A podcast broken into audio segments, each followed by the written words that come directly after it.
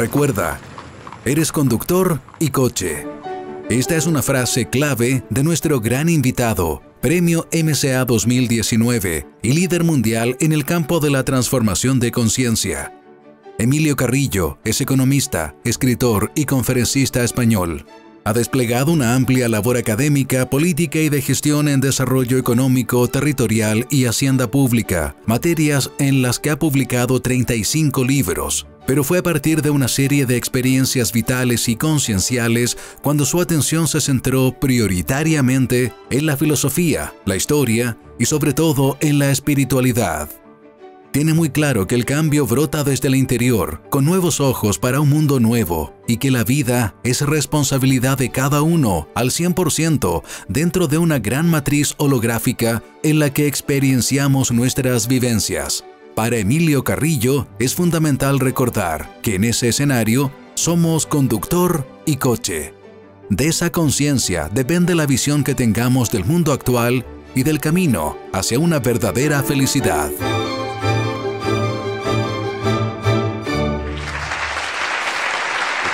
muchísimas gracias por vuestra presencia, por vuestra energía, por todo lo que aportáis con, estar aquí, como ha dicho muy bien la, abuela Margarita. Y muchas gracias a la organización, eh, que personalizo como ya hice el pasado viernes en Edgardo. Eh, y para mí es un placer estar nuevamente aquí para compartir esta segunda charla, que va a servir también para, entrar en el tramo final de este festival. El título es un título un tanto mm, singular, el de mi charla. Eh, voy a intentar desarrollarla de la mejor forma que pueda eh, durante aproximadamente una hora y tres cuartos, más o menos. Aparece en el título el término visión, visión. No sé si habéis recapacitado en algún momento lo que el término visión significa. Estamos en una sociedad donde continuamente se habla de programas, programas para esto, programas para esto, propuestas programáticas para no sé qué, propuestas programáticas para una cosa, para la otra. Siempre estamos con los programas. Los partidos políticos, las ideologías están llenos de programas.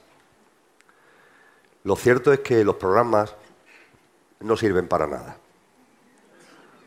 Podríamos compararlo con el hecho de que tuviéramos un río que va por un cauce y por los motivos que fuera, quisiéramos variar el cauce del río, que el río fuera por otro sitio, que se cambiara su lecho. Y para ello empezamos a clavar estacas en el curso del río. Clavamos estacas, estacas, estacas, estacas. 100 metros de estaca, 200 metros de estaca, un kilómetro de estacas. ¿Qué le pasaría al río? Que ciertamente al llegar a las estacas se iría hacia los lados, pero finalmente a los 100 metros, 200 metros, 1000 metros, rodearía las estacas y volvería otra vez a su lecho natural. ¿Verdad? Esos son los programas. Y parece claro que la humanidad sigue actualmente un curso que debemos variar.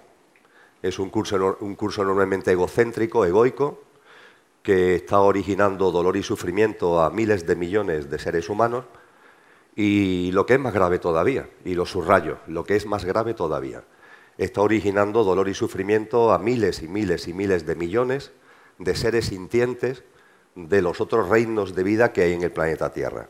Y eso es lo más grave todavía. Y es el hecho, por tanto, que está siguiendo una humanidad que es bastante egoica y egocéntrica, tenemos que variarlo. Hay una conciencia en muchas personas para transformar ese lecho. Pues bien, esa transformación, esa variación del lecho, nunca lo vamos a conseguir con programas, sino que lo que se precisa es una nueva visión, una nueva visión. Ya de alguna manera en la frase que se le atribuye a Gandhi está presente, ojos nuevos para un mundo nuevo. Es de lo que se trata. Ahora bien, ¿estamos en condiciones, vosotros y yo, y la humanidad en su conjunto, de tener esa nueva visión? Creo que para entender el significado de esta cuestión, la posibilidad o no de tener una nueva visión, tenemos que adentrarnos, aunque sea sintéticamente, pero con profundidad, con profundidad, en lo que es la mente. Porque finalmente la visión esa visión, tiene que ver precisamente con la mente. Es un tema del que se habla poco. Lo que es la mente, sus funciones, su operatividad. Y sin embargo es curioso que hablándose poco de ello, se habla poco en general y en los foros espirituales y concienciales menos todavía. Pero es curioso que, sin embargo, en todas las tradiciones espirituales serias es la piedra angular. Absolutamente. Han pasado los siglos, han pasado los milenios y parece que lo hemos olvidado. Y la mayoría de las personas que intentamos transformarnos a nosotros mismos y poner nuestro grano de arena de esa forma a la transformación de todo lo que nos rodea, no solemos tener presente algo tan elemental como es nuestra mente. Me vais a permitir que durante esta primera parte de la charla hablemos de la mente. Y hablemos de la mente, de la vuestra y de la mía, para entender cómo opera, para entender cómo funciona, para entender para qué la tenemos también, que es muy importante.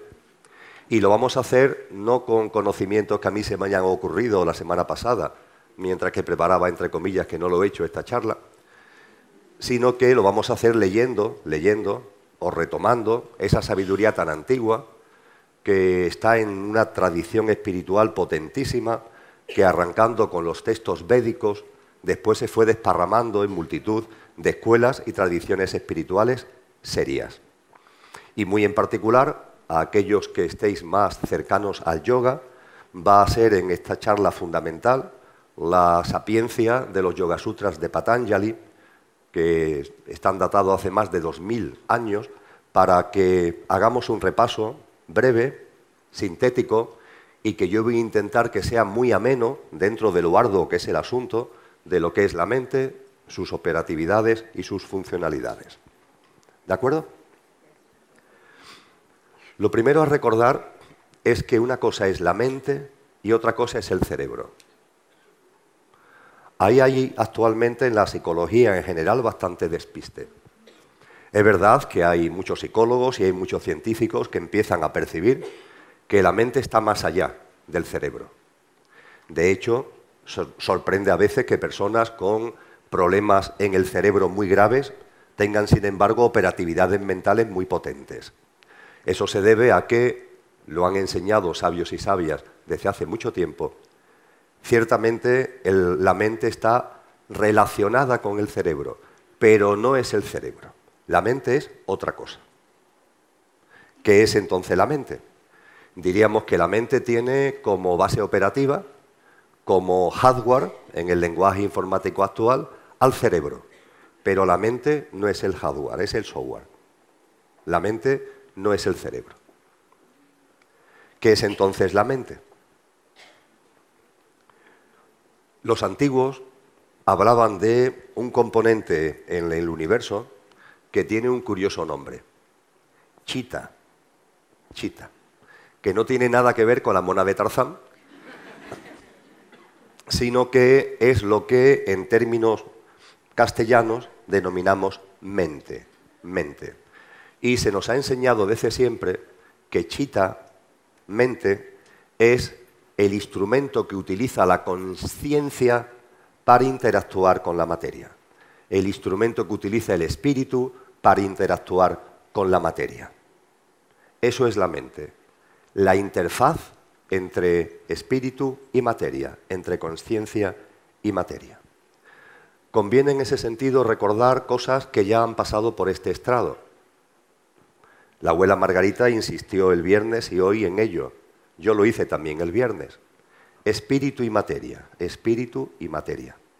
Tenemos que romper las dualidades en todo, también con relación a este binomio.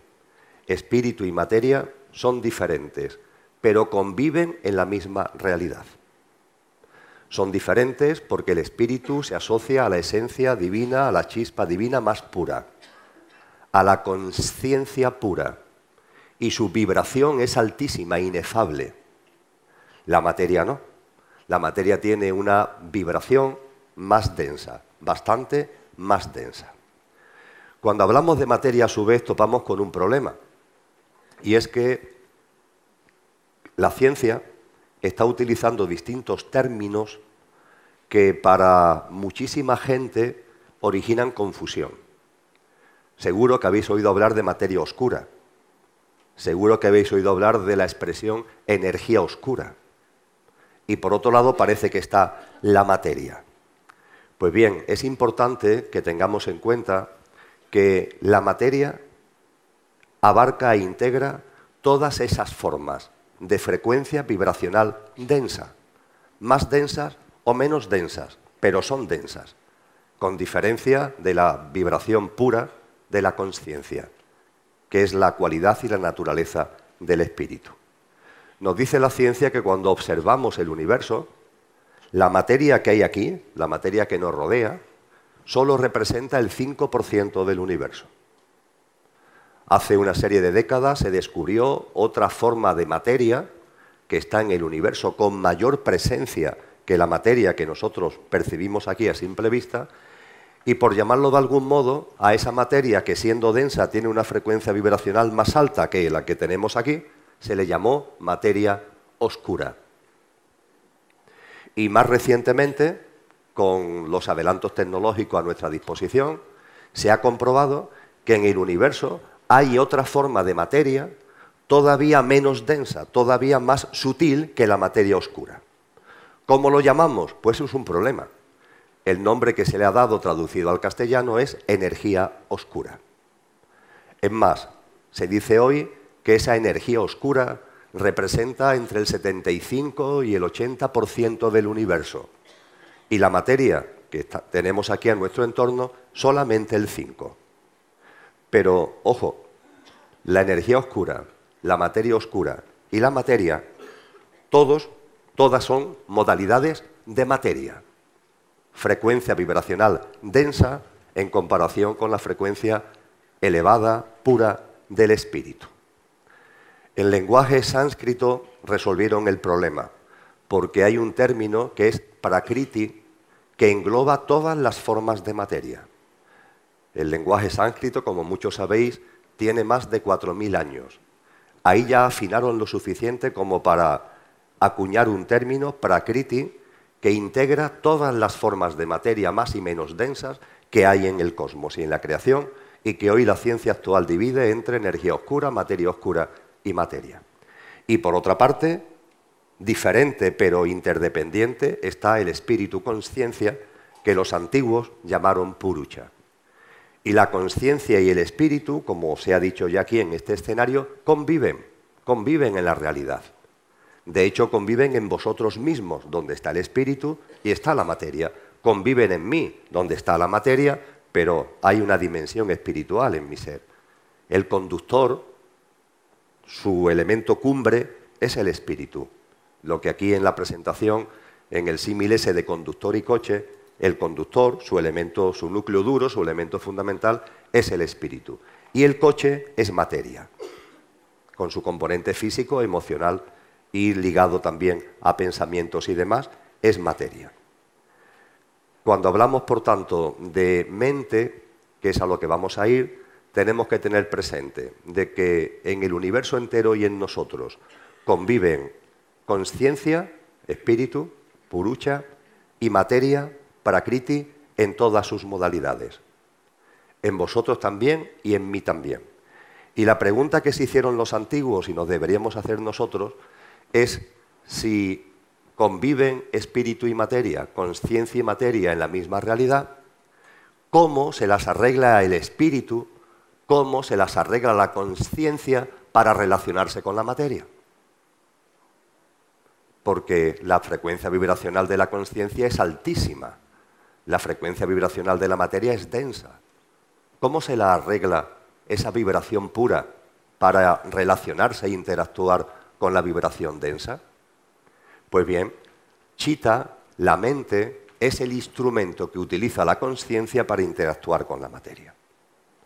Y si esto así en teoría os parece raro, miraros a vosotros mismos. Desde lo que sois, ¿cómo os relacionáis con el mundo que os rodea? A través de la mente, ¿verdad? Ese es el instrumento, esa es la interfaz.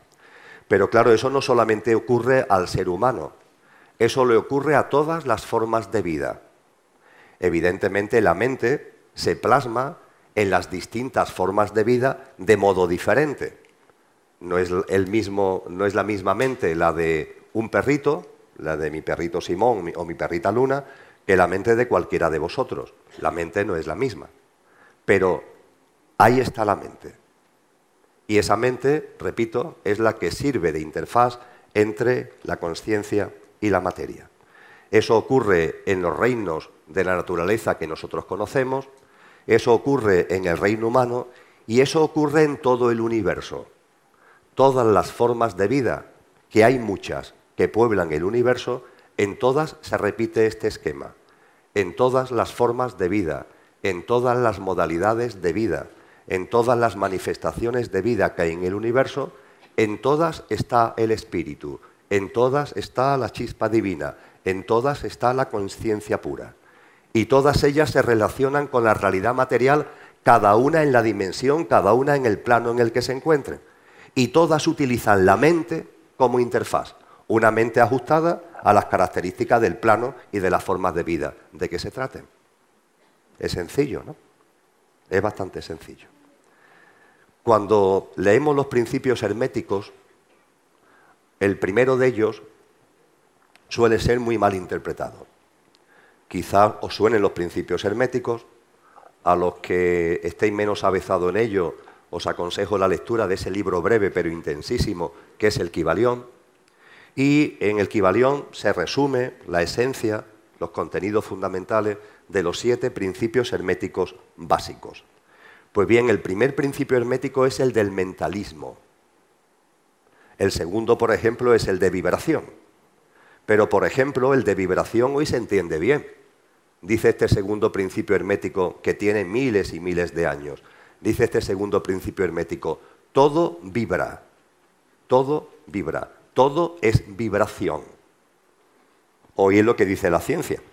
La teoría de cuerdas, que es el pilar angular de la física y de la astrofísica actual, se llama precisamente teoría de cuerdas porque lo que se ha percibido en el trasfondo de cualquier realidad material son puntos que vibran. De ahí el simbólico nombre, el, metafórico nombre de cuerda, que es una metáfora.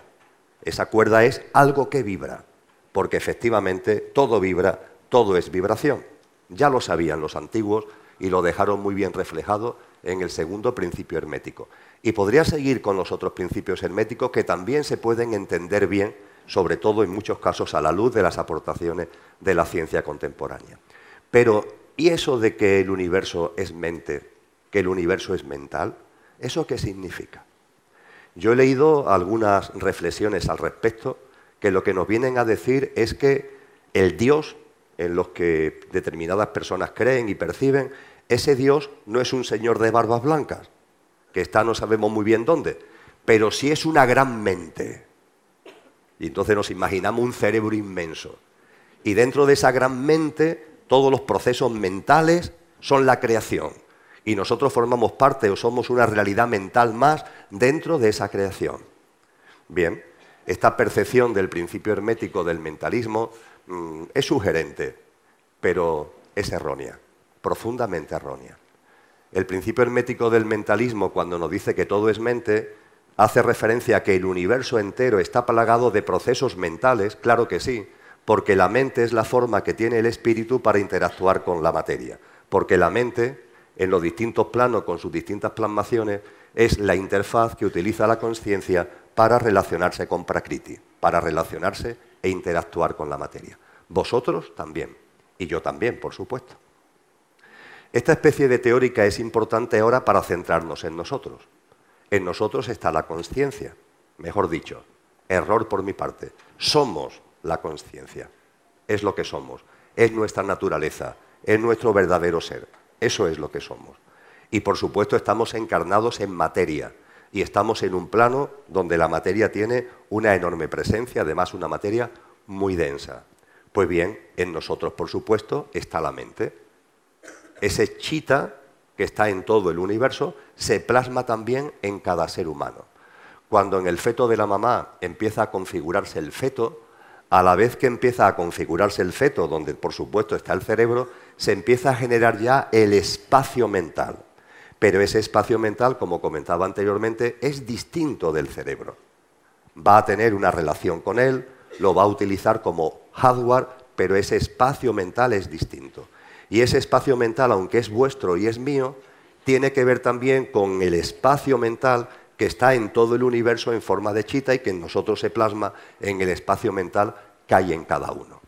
De modo y manera que vuestra mente, vuestro espacio mental, es el instrumento que estáis utilizando para relacionaros con la materia. Lo que sois y lo que soy está utilizando la mente, el espacio mental de cada uno, relacionado con su cerebro, para relacionarse con la materia, entendiendo por materia todo el mundo que nos rodea, toda la realidad que nos rodea.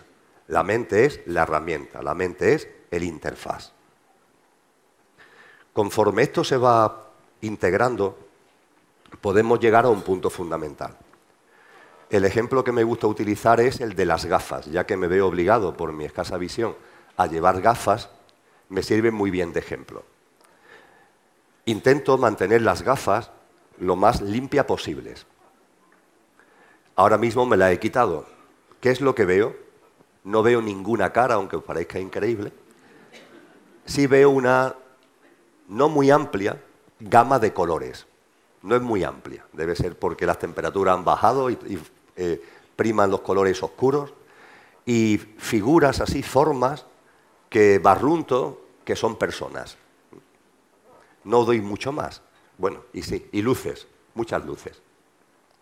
Me pongo las gafas y estupendo, ya os veo a todos. Hasta las personas del fondo puedo verle perfectamente la cara. gracias a este pedazo de gafas que tengo. Ahora bien, ¿qué sucedería si las gafas están sucias? ¿Rayadas? ¿Qué es lo que vería? Vería el rayado de las gafas, ¿verdad? Suponeros que el oculista o el óptico me gasta una broma y me da unas gafas opacas, que los cristales fueran opacos. ¿Qué sucedería? Que por mucho que mirara, ¿qué es lo que vería? la opacidad, ¿verdad? O si estuvieran rayadas, los rayones y la suciedad de las gafas. ¿De acuerdo? Las gafas son el instrumento que utilizo para relacionarme con vosotros, para veros, para interactuar. ¿Vale? Aquí estoy yo, aquí están las gafas y ahí estáis vosotros. Las gafas son el interfaz que yo utilizo para relacionarme con vosotros. Pues bien, apliquemos esta metáfora a la mente. En esta metáfora, las gafas son la mente. El que está de las gafas para acá es el espíritu, la conciencia, el conductor. Y lo que está de las gafas para allá es la realidad material en la que estamos encarnados y en la que estamos desarrollando la vida humana. Y para relacionarnos con esa materia, la conciencia tiene este maravilloso instrumento que son las gafas, que habilita y facilita esa interrelación. De la misma forma que a mí estas maravillosas gafas me facilitan una interrelación que sin ella no sería posible. ¿De acuerdo? Seguimos avanzando. Cuando vamos comprendiendo la esencia de la mente, podemos entender la importancia de lo que ya he comentado. La importancia de que en la mente no haya rayones. La importancia de que en la mente no haya suciedad la importancia de que en la mente no haya opacidad, porque si existen rayones, suciedad, opacidad, la conciencia no se relaciona con la realidad, sino que nuestra mirada queda pillada, queda atrapada por los rayones, por la suciedad y por la opacidad. Se suelen utilizar dos ejemplos fundamentales para entender esto todavía mejor. vamos a suponer que nos vamos a la playa más cercana y nos metemos en el agua. Cuando tengamos el agua a la altura del pecho, miramos hacia abajo. Si tenemos el agua a la altura del pecho, debajo que lo que está, está nuestro cuerpo, están nuestros pies y los pies están pisando el fondo marino, ¿verdad? Si el agua está tranquila y está limpia, veremos que eso es así veremos la realidad. Veremos que ahí debajo del agua está nuestro cuerpo, nuestros pies y que nuestros pies están pisando el lecho marino, ¿verdad? Pero ¿y si hay oleaje, y si hay viento, y si el agua se está moviendo? ¿Qué es lo que vemos? El agua que se mueve.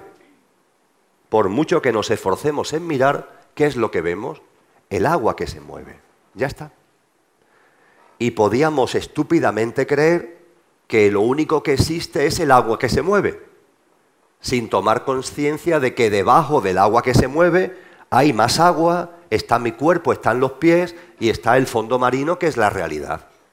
Bueno, pues en lugar de ver esa realidad, lo que vemos es simplemente el agua que se mueve y nuestra mirada queda pillada, atrapada, se enfoca exclusivamente en el agua que se mueve y si nos preguntan, ¿qué es lo que existe? Diríamos el agua que se mueve. Pues no, no, existen muchas más cosas aparte del agua que se mueve, pero tú no lo ves porque tu mirada está pillada en el agua que se mueve. Otro ejemplo que se suele utilizar para explicar esto. Una gran cristalera. Imaginaros que este fondo que hay aquí es una inmensa cristalera y que al fondo tenemos la cordillera, preciosa, con sus cumbres parcialmente nevadas. Un paisaje esplendoroso que podemos ver, un poquito de imaginación por favor, que podemos ver a través de esta cristalera. ¿De acuerdo? Pero ¿y si esta cristalera está sucia? Muy sucia. ¿Y si esta cristalera en lugar de ser de cristal transparente se convierte en opaca? ¿Veríamos la cordillera? No. Pero la cordillera sigue estando ahí, aunque no la veamos, ¿verdad? Nuestra mirada queda atrapada en la suciedad, en los rayones o en la opacidad de la cristalera. Pero eso no significa que allí no esté la cordillera, que sigue estando. Pero nosotros, sin embargo, estúpidamente creeríamos que allí no hay nada, porque no lo vemos, porque nuestra mirada está pillada en la opacidad, en la suciedad o en los rayones de la cristalera. El ejemplo de la lámina de agua, el ejemplo de la cristalera o el ejemplo de las gafas, lo que nos está diciendo con claridad es que para que conciencia, que es lo que somos, interactúe con la realidad, pero de verdad, con la realidad no inventada, con la realidad no como ilusión, sino con la realidad real, es imprescindible que la mente, la lámina de agua, la cristalera, las gafas, es imprescindible que la mente esté sosegada, tranquila, calmada, sin turbulencias, sin alteraciones, sin ajetreos, porque si hay turbulencias, perturbaciones, ajetreos, etc., ¿qué es lo que sucede? Que la mente deja de ser un instrumento eficaz para relacionarnos con la realidad. Y lo único que de verdad estamos haciendo es vivir una vida de ficción donde la conciencia queda pillada, donde nuestra mirada queda pillada en los movimientos de la mente. De ahí la importancia de calmar la mente, de ahí la importancia de que esos movimientos, de que esos ajetreos, de que esas alteraciones mentales las vayamos quitando de en medio.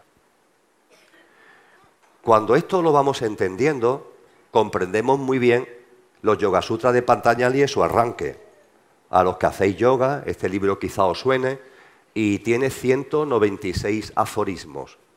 En el aforismo segundo, nada más que empezar, por tanto, el texto, los aforismos son pequeñas sentencias, como sabéis, Yoga Sutras, los sutras son aforismos, pequeñas sentencias. Bueno, pues en el segundo de los sutras, en el segundo aforismo, dice Patanjali, ¿qué es yoga? ¿Qué es yoga? Y contesta, yoga es la inhibición de las modificaciones de la mente. La inhibición de las modificaciones de la mente. Yoga, que etimológicamente significa lo mismo que religión, religión sabéis que viene del latín religare, que significa volver a unir. ¿Volver a unir qué? Tú con lo que verdad eres, tú con tu verdadera realidad, a ti con tu verdadero ser, a ti con tu verdadera naturaleza divina, a ti con tu verdadero ser de naturaleza de conciencia pura. Religare, volver a unir. Yoga significa igual, juntar, unir. Palabras en castellanos como conyugue tienen la misma raíz que yoga. Significa unión, significa unir lo mismo que religare. Pues bien, yoga el por fin volver a lo que somos, el recordar lo que somos y el vivir en conciencia con lo que somos, también en terminología de yoga se le llama la fusión con la realidad, lo que en la terminología de Jesús de Nazaret es nacer de nuevo, lo que el místico San Juan de la Cruz llamó la transformación en Dios, para nacer de nuevo, para transformarnos en el Dios que realmente ya está en nosotros, para fusionarnos con la realidad, etcétera, etcétera, para iluminarnos, da igual la terminología que utilicemos, en definitiva, para vivir como lo que realmente somos, es imprescindible, y eso es yoga, la inhibición de las modificaciones de la mente. Las modificaciones de la mente son las turbulencias, las perturbaciones, las alteraciones, los movimientos que hay en la mente y que como pasa con la lámina de agua, como pasa con la cristalera y como pasa con las gafas, nos impiden ver la realidad. Porque lo que vemos es algo ilusorio, es algo ficticio que son esos movimientos de la mente, esas modificaciones de la mente. La inmensa mayoría de los seres humanos viven la vida creyendo que están viviendo la vida. Y es mentira. Porque su mirada no pasa de las propias alteraciones, de los propios movimientos, de las propias perturbaciones que hay en la mente. Y nos tenemos que preguntar para dar un pasito más, ¿por qué se producen esas modificaciones en la mente? ¿Por qué se producen esas alteraciones en la mente? Si yoga es la inhibición, que como sabéis significa paliar, atenuar, ir podando esas modificaciones mentales, esas modificaciones de la mente, esos rayones, ¿por qué se producen? ¿Lo produce la conciencia? No. Lo produce la realidad en la que vivimos. Nuestros órganos de los sentidos recogen la realidad en la que, en la que vivimos y la llevan a la mente, pero no tenemos el suficiente dominio mental como para evitar que al llegar esos estímulos a la mente produzcan movimientos. Y al producir movimientos, esos movimientos entorpecen nuestra mirada. Me estáis mirando a mí hace un buen rato. Me imagino que me habéis visto a mí. Pero aquí en el escenario hay muchas cosas. Vamos por la calle. Vamos por en la Plaza de Armas, ahí en Santiago de Chile, llena de gente. Nuestros ojos están viendo multitud de cosas. Multitud. Toda la gente que está entrando, saliendo, pasando. Multitud de personas, multitud de circunstancias, multitud de situaciones. Sin embargo, en vuestra mente parece que solo se registrarán algunas. Yo estoy mirando ahora a todos y aunque os veo a todos, en mi mente está afectando a ella, está percibiendo, está percatándose solamente de algunos de vosotros. A lo mejor del que se está moviendo, a lo mejor de la persona que tiene una ropa más colorida, pero estoy viendo a todos. Pero mi mente, sin embargo, solamente se da cuenta, por decirlo de alguna forma, de algunas de las cosas que tenemos alrededor. El avanzar en la inhibición de las modificaciones de la mente significaría ver todo y que nada me afecte. Ver todo y que nada me afecte. El tener la capacidad de contemplar la realidad, de interactuar con la realidad y de ver todo, pero sin que nada de lo que vea origine en mí un efecto, origine en mí un impacto que produzca movimientos en mi mente en forma de juicios, en forma de opiniones, en forma de criterios, en forma de determinadas alteraciones emocionales, que la calma, la serenidad estuviera ahí. La conciencia lo han definido muchos maestros como un espejo, como un espejo. ¿Qué hace un espejo? Refleja. ¿Qué refleja todo? Entramos en el cuarto de baño por la mañana. Nos miramos en el espejo. En el espejo que está nosotros y el entorno del cuarto de baño. Todo eso lo refleja el espejo, ¿verdad? Ese espejo opina, ese espejo emite juicios, ese espejo ha dicho alguna mañana, uff, qué mala cara tienes hoy. Se nota que has dormido fatal. O todo lo contrario, tienes un aspecto magnífico. ¿Cómo se nota que estás contento y feliz? No. El espejo guarda silencio, salvo el de la bruja de Blancanieves, los espejos guardan silencio. Y reflejan todo, sin preferencias, sin prioridades, sin juicios, sin criterios, sin opiniones. Eso es el mejor símil de la conciencia, que es la naturaleza de nuestro ser verdadero. Una persona que viva realmente desde la naturaleza de su ser verdadero está utilizando la mente, claro que sí. Está utilizando las gafas para relacionarse con la realidad. Pero en esas gafas no hay ningún tipo de alteración. Esas gafas están, están sirviendo para que la conciencia haga suyo todo lo que está aconteciendo, sea capaz de percibir todo lo que está sucediendo y que a pesar de eso no haya ningún movimiento, ninguna alteración, ninguna perturbación.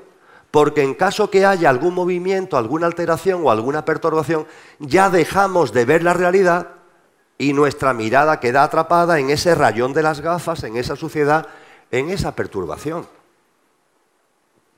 Esto expuesto así teóricamente no creo que sea muy complejo, pero en fin, a algunos puede parecer. Pero es tan simple como que esta teoría que acabo de compartir lo pongáis en vuestra vida. ¿No os habéis dado cuenta de que cuando hay turbulencias en vuestra vida emocionales, perturbaciones emocionales y mentales, no, no estáis en otra cosa? ¿Que quedáis atrapado ahí? Cuando una persona está triste por alguna circunstancia, por el fallecimiento de un ser querido, por un tema de enfermedad, ¿No habéis dado cuenta que no hay capacidad para ver más allá? Cuando se tiene una pelea de pareja, cuando hay cualquier acto en la vida que te llena de enfado, que te llena de ira, que te llena de cólera, ¿eres capaz de ver más? No, tú quedas atrapado, estás pillado en esa turbulencia. Forma parte de nuestra vida cotidiana. El que no se ha dado cuenta, por favor, que lo recapacite, porque es bastante evidente. Pues bien, cuando hablamos de los rayones, cuando hablamos de estas modificaciones de la mente, estamos hablando de esto. Y cuando estoy haciendo referencia a que es necesario que la lámina de agua esté muy tranquila, estoy haciendo referencia a que la cristalera esté limpia, estoy haciendo mención a que las gafas estén perfectamente limpias, estoy haciendo referencia precisamente a esto, a la inhibición de las modificaciones de la mente, a que tenemos que avanzar en una dinámica donde todos esos estímulos que están muy bien porque estamos relacionándonos con la realidad, pero es que la conciencia está llamada a reflejar la realidad sin opinar, sin enjuiciar, sin alterarse, sin perturbarse. Y mientras que nos perturbemos, no estamos viendo la realidad, no estamos viendo la vida. Por eso cuando hablamos de visión y hablamos de que se necesita una nueva visión, hoy día lo tenemos muy complicado, porque nuestra visión está entorpecida por nosotros mismos. Es decir, nuestra visión está entorpecida por nuestra incapacidad de que la mente que tenemos como maravillosa gafa, interfaz, instrumento para relacionarnos con la materia, sean un instrumento eficiente. Y no lo es porque nosotros mismos no dominamos la mente. Ese es el problema. Y andamos por la vida con la mente llena de rayones. Y confundimos esos rayones con la realidad. Y así está todo el mundo diciendo que tenemos que cambiar no sé qué, que tenemos que cambiar no sé cuánto, que la vida está en su sitio, que todo encaja, que nada sobra, ni falta, que todo es perfecto, que no hay casualidades, que causalidades, que todo, perdón, casualidades, que todo son causalidades, que todo tiene su porqué y su para qué. Pero mientras que en tu gafa haya rayones, esto no lo verás en la vida. ¿Por qué? Porque tu mirada va a quedar atrapada por los rayones. Y así está la gente creyendo que la vida está torcida, ¿Cómo va a estar la vida torcida? Nada. La vida es una, la vida es perfecta, en la vida todo tiene sentido. Ahí está la naturaleza para demostrárnoslo, ahí está ese universo tan maravilloso para hacérnoslo ver, pero nuestra incapacidad para verlo deriva de que no estamos viendo la realidad, sino nuestras propias alteraciones, las propias modificaciones que hay en nuestra mente. Y mientras que el ser humano no avance en este camino de inhibir, paliar, atenuar, ir quitando de en medio las inhibiciones de la mente, es imposible, es imposible que vivamos la realidad. Yoga es la inhibición de las modificaciones de la mente. Y tenemos que avanzar en ir paliando, atenuando las turbulencias mentales, los movimientos mentales que los antiguos llamaron britis. britis. Esos britis tienen que desaparecer de vuestra vida. Y mientras que no desaparezcan de vuestra vida, andáis por la vida ciegos. Ciegos de vuestros propios rayones emocionales y mentales. Esto plantea un tema fundamental. Bueno, ¿y cómo vamos inhibiendo las modificaciones de la mente? ¿Cómo vamos avanzando en ese proceso? Es la pregunta central ahora, ¿vale? Vamos a entrar en ello. Antes de entrar en ello, os pido que asentéis lo que hemos compartido hasta ahora. Vamos a entrar en un tema fundamental. Cómo ir quitando rayones de las gafas. Pero tenemos que asumir que nuestras gafas, que es la mente, que nos sirve de interfaz con la materia, está llena de rayones. ¿Cómo quitamos los rayones de en medio? ¿Cómo los vamos inhibiendo? ¿Cómo los vamos atenuando? ¿Cómo los vamos paliando? Para responder a esta cuestión tenemos que darnos cuenta de que no todos los britis, no todas las modificaciones de la mente tienen la misma frecuencia vibracional. No todos los movimientos que hay en nuestra mente tienen la misma frecuencia vibracional. Es muy duro porque en los Yoga Sutras de Patanjali, como en otras escuelas, cuando se habla de las modificaciones de la mente, cuando se habla de los britis, la primera, la primera, ¿sabéis cuál es? El conocimiento cierto el conocimiento certero. Después el segundo es el conocimiento incierto, después hablan de la fantasía, de los sueños, pero el primero que se menciona es el conocimiento cierto. Seguro que para la mayoría, cuando hasta ahora yo he estado hablando de modificaciones de la mente, de rayones en las gafas, no os habéis podido imaginar que también el conocimiento certero produce modificaciones en la mente, movimientos en la mente. Pero los produce. Lo que yo estoy compartiendo aquí ahora está produciendo movimientos en, vuestro, en vuestra mente. Está produciendo britis en vuestra mente. Y estoy intentando compartir un conocimiento profundo, una sabiduría profunda, que se dirige a vuestra evolución en conciencia, a vuestro crecimiento y desarrollo espiritual. Pero, sin embargo, produce movimientos en vuestra mente cuando acudimos a un libro serio, de cualquiera de los ponentes que han pasado por aquí, de los muchos que tenemos en bibliotecas y librerías, libros potentes de conciencia, de espiritualidad. Es magnífico, os dan mucha información, os dan mucho conocimiento. Y es un conocimiento cierto, pero al leerlo está produciendo modificaciones en la mente, está produciendo movimientos en vuestra mente. Ahora bien, son movimientos que tendríamos que calificar como de alta vibración. Muy distinto de los movimientos que provoca un enfado, de los movimientos que provoca una pelea, de los movimientos que provoca un insulto, de los movimientos que provoca el que un coche me dé por detrás y tengamos un accidente en medio de la calle. Todo eso también produce movimientos en la mente, pero la frecuencia vibracional es muy distinta a la del conocimiento cierto. Todos son movimientos de la mente pero unos son de alta vibración y otros son de baja vibración. Esto plantea un tema extremadamente serio. Tenemos movimientos en la mente. Mientras que esos movimientos estén ahí no estamos viendo la realidad. Tenemos que ir inhibiéndolos, paliándolos, atenuando. Y sabemos con lo que acabo ahora de recordar que esos movimientos son de alta y de baja vibración. ¿Qué es lo que hacemos entonces? Es que no podemos leer ni un libro de espiritualidad, entonces ¿qué es lo que hacemos? No tenemos que venir ni al MCA, porque aquí también todo lo que se dice produce movimientos en la mente. Entonces, ¿qué es lo que hacemos? La cuestión es muy interesante.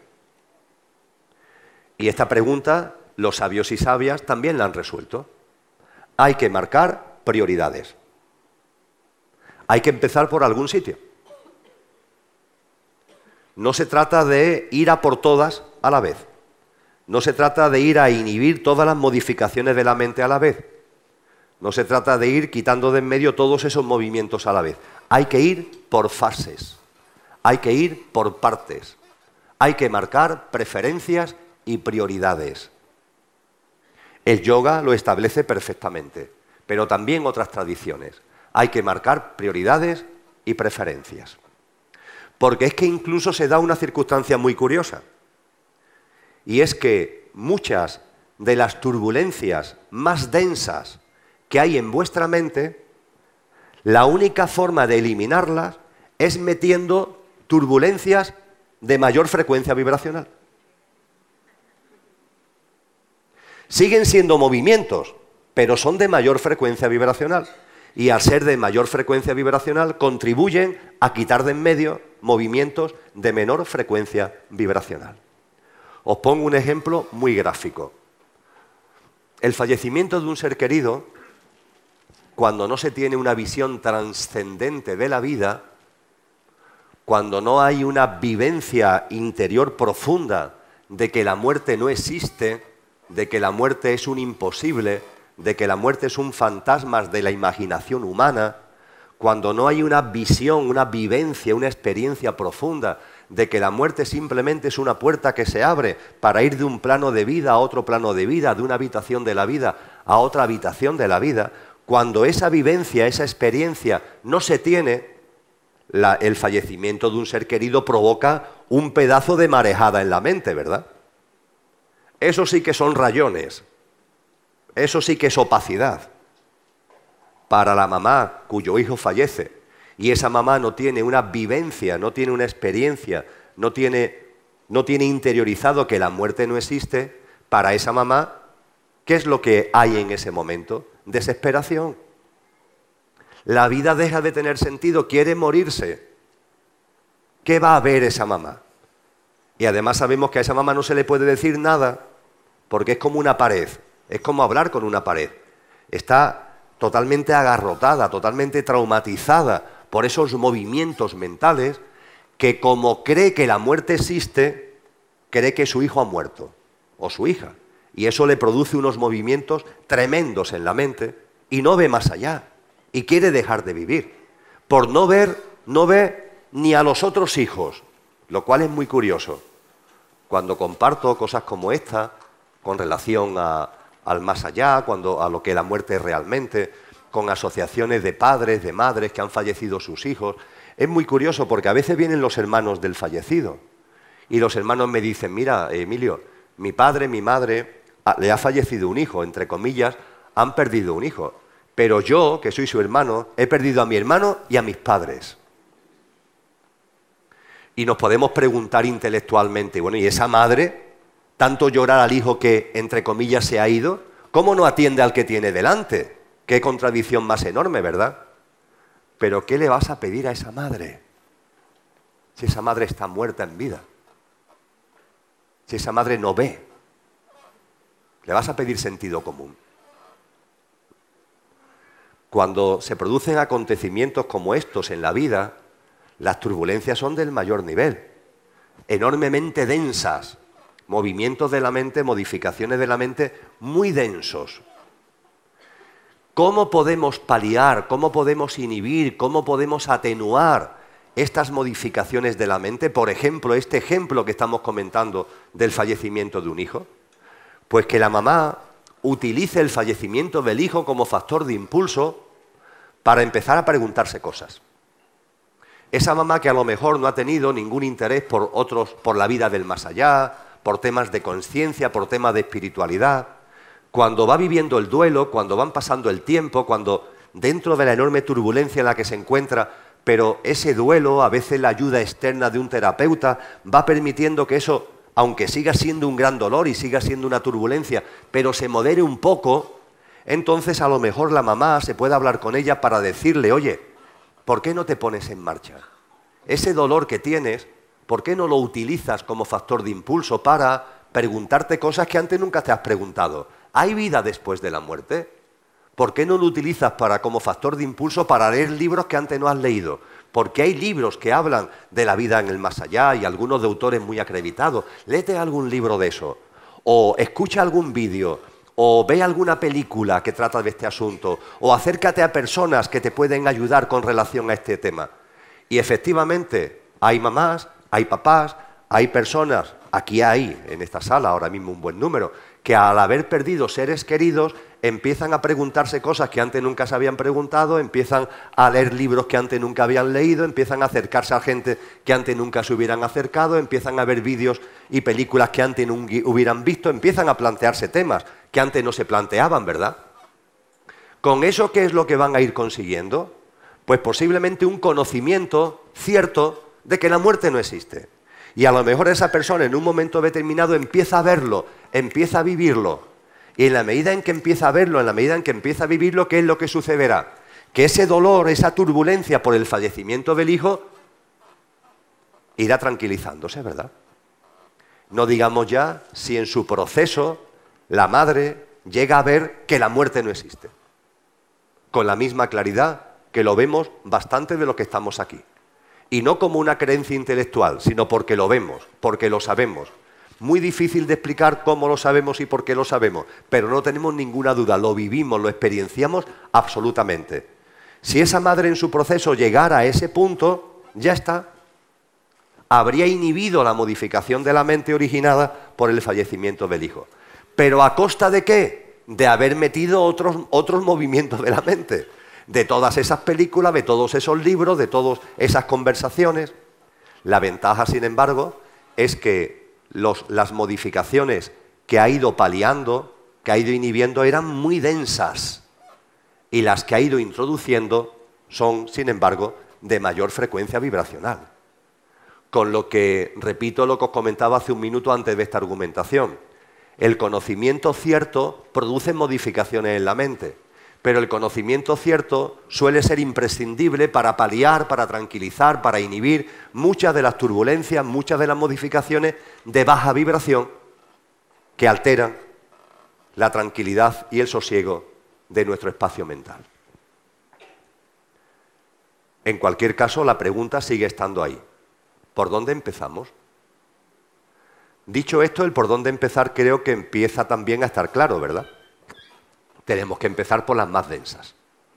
Es decir, tenemos que empezar por las turbulencias emocionales, sobre todo emocionales, que son las que más nos turban y las que más rayan todo nuestro espacio mental. Tiene que ver con todo lo egoico, tiene que ver con todo lo egocéntrico. Una vida basada en lo egoico y lo egocéntrico es una vida en la que está garantizada las turbulencias emocionales. ¿Por qué? Porque todo lo egoico y lo egocéntrico es una fuente continua de modificaciones de la mente, de turbulencias emocionales que impactan como estímulo con turbulencias de la mente.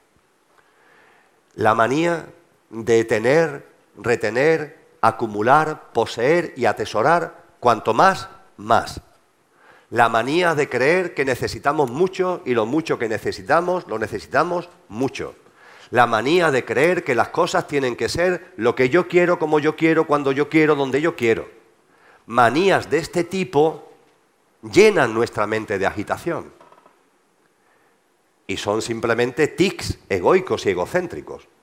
Es imposible que lo que somos considere necesario tener mucho y que lo mucho que necesitamos lo necesitamos mucho, lo decía el pasado viernes, aprovechando que era la festividad de San Francisco de Asís.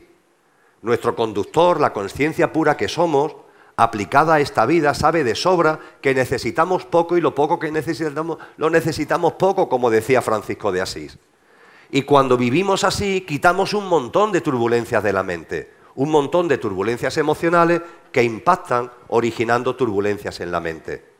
Cuando tenemos una mirada más limpia, poco a poco más limpia desde nuestro ser profundo y contemplamos el mundo que nos rodea de verdad, vemos que, por ejemplo, la naturaleza nos está diciendo continuamente que las cosas no son cuando tú quieres, que las cosas son cuando corresponden.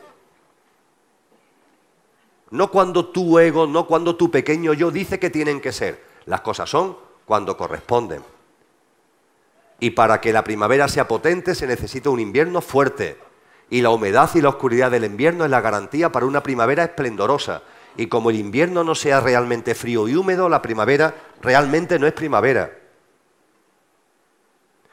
Y cuando suceden cosas en la vida, tienen todas un sentido profundo. Y mientras que esto no lo entienda, mientras que esto no lo comprenda, es una garantía de que va a estar continuamente peleándote tú mismo con todo, en una lucha incesante contra ti mismo, originando permanentemente movimientos de agua, suciedad en la cristalera, rayones en tus gafas y modificaciones en tu mente que te impiden ver la realidad. Con lo que lo primero es empezar a calmar lo más básico, las perturbaciones emocionales.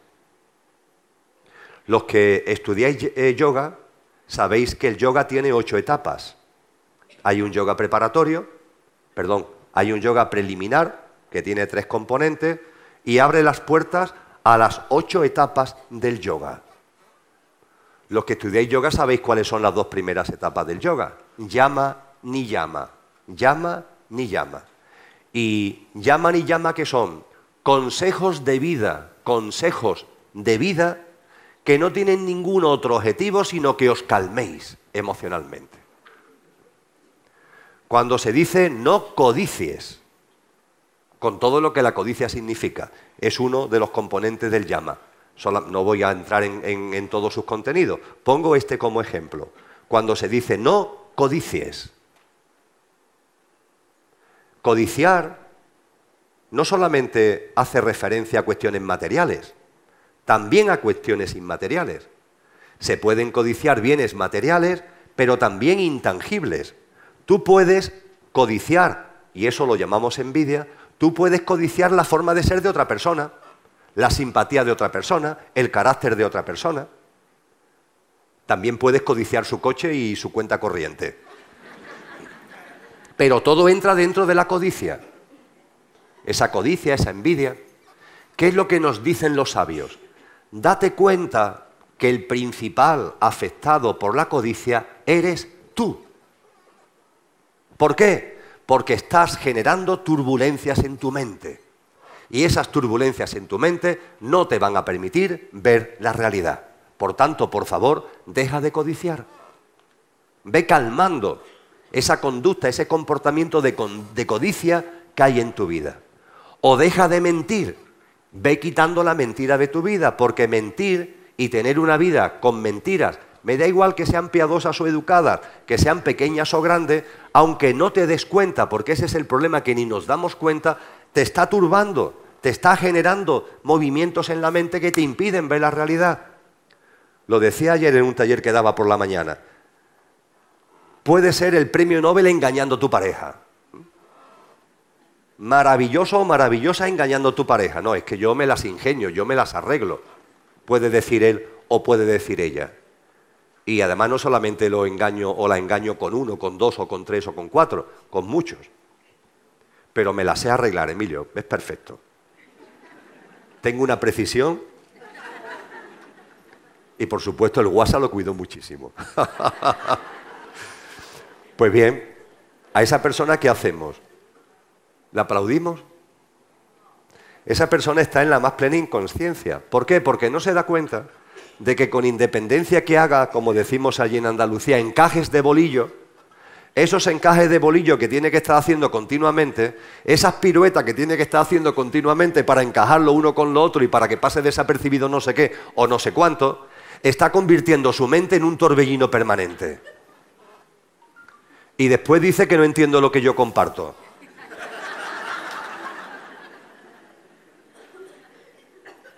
Hombre, pues mantén un poco más de cordura con tu pareja y lo mismo entiende algunas cosas de las que yo comparto, porque lo mismo algún rayón te desaparece.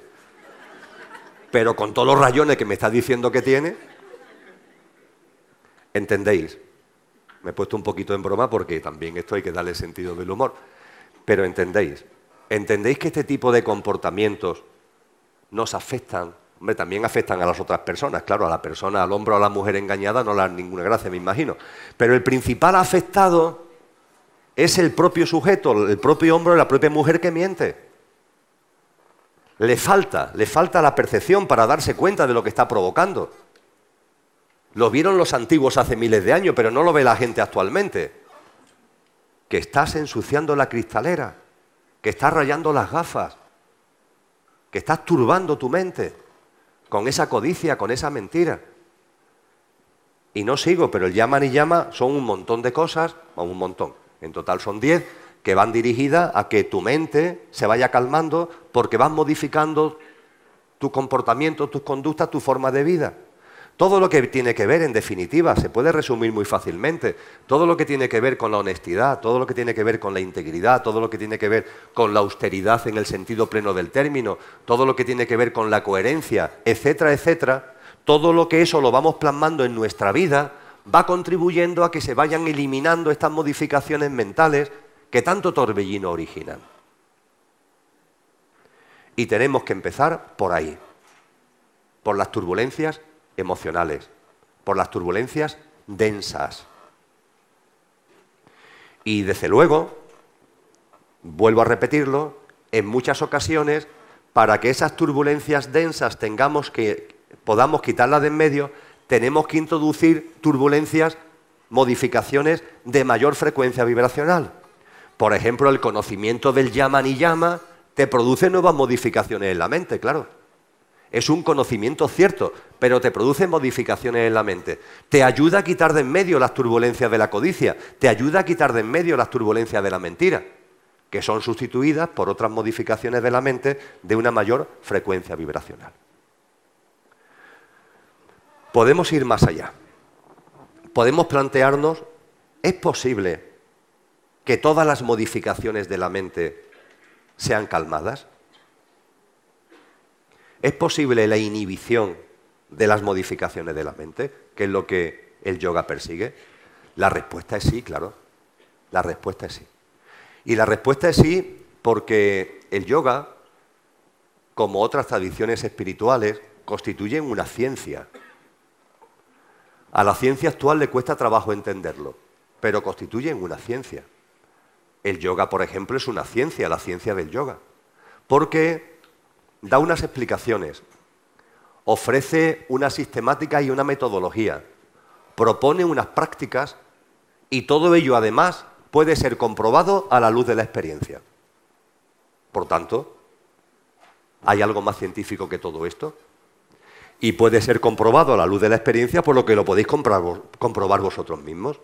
Y porque lo han comprobado muchas personas que antes que nosotros lo han practicado y han puesto en evidencia que en ese camino es posible ir avanzando cada vez más, cada vez más, cada vez más. En ese avance cada vez más, ¿a dónde podemos ir llegando? El punto final nos dice, por ejemplo, el yoga, que es la fusión con la realidad que se llama samadhi, que tiene que ver con la liberación completa. Pues bien, ese samadhi se define también como la desaparición de la autopresencia de la mente.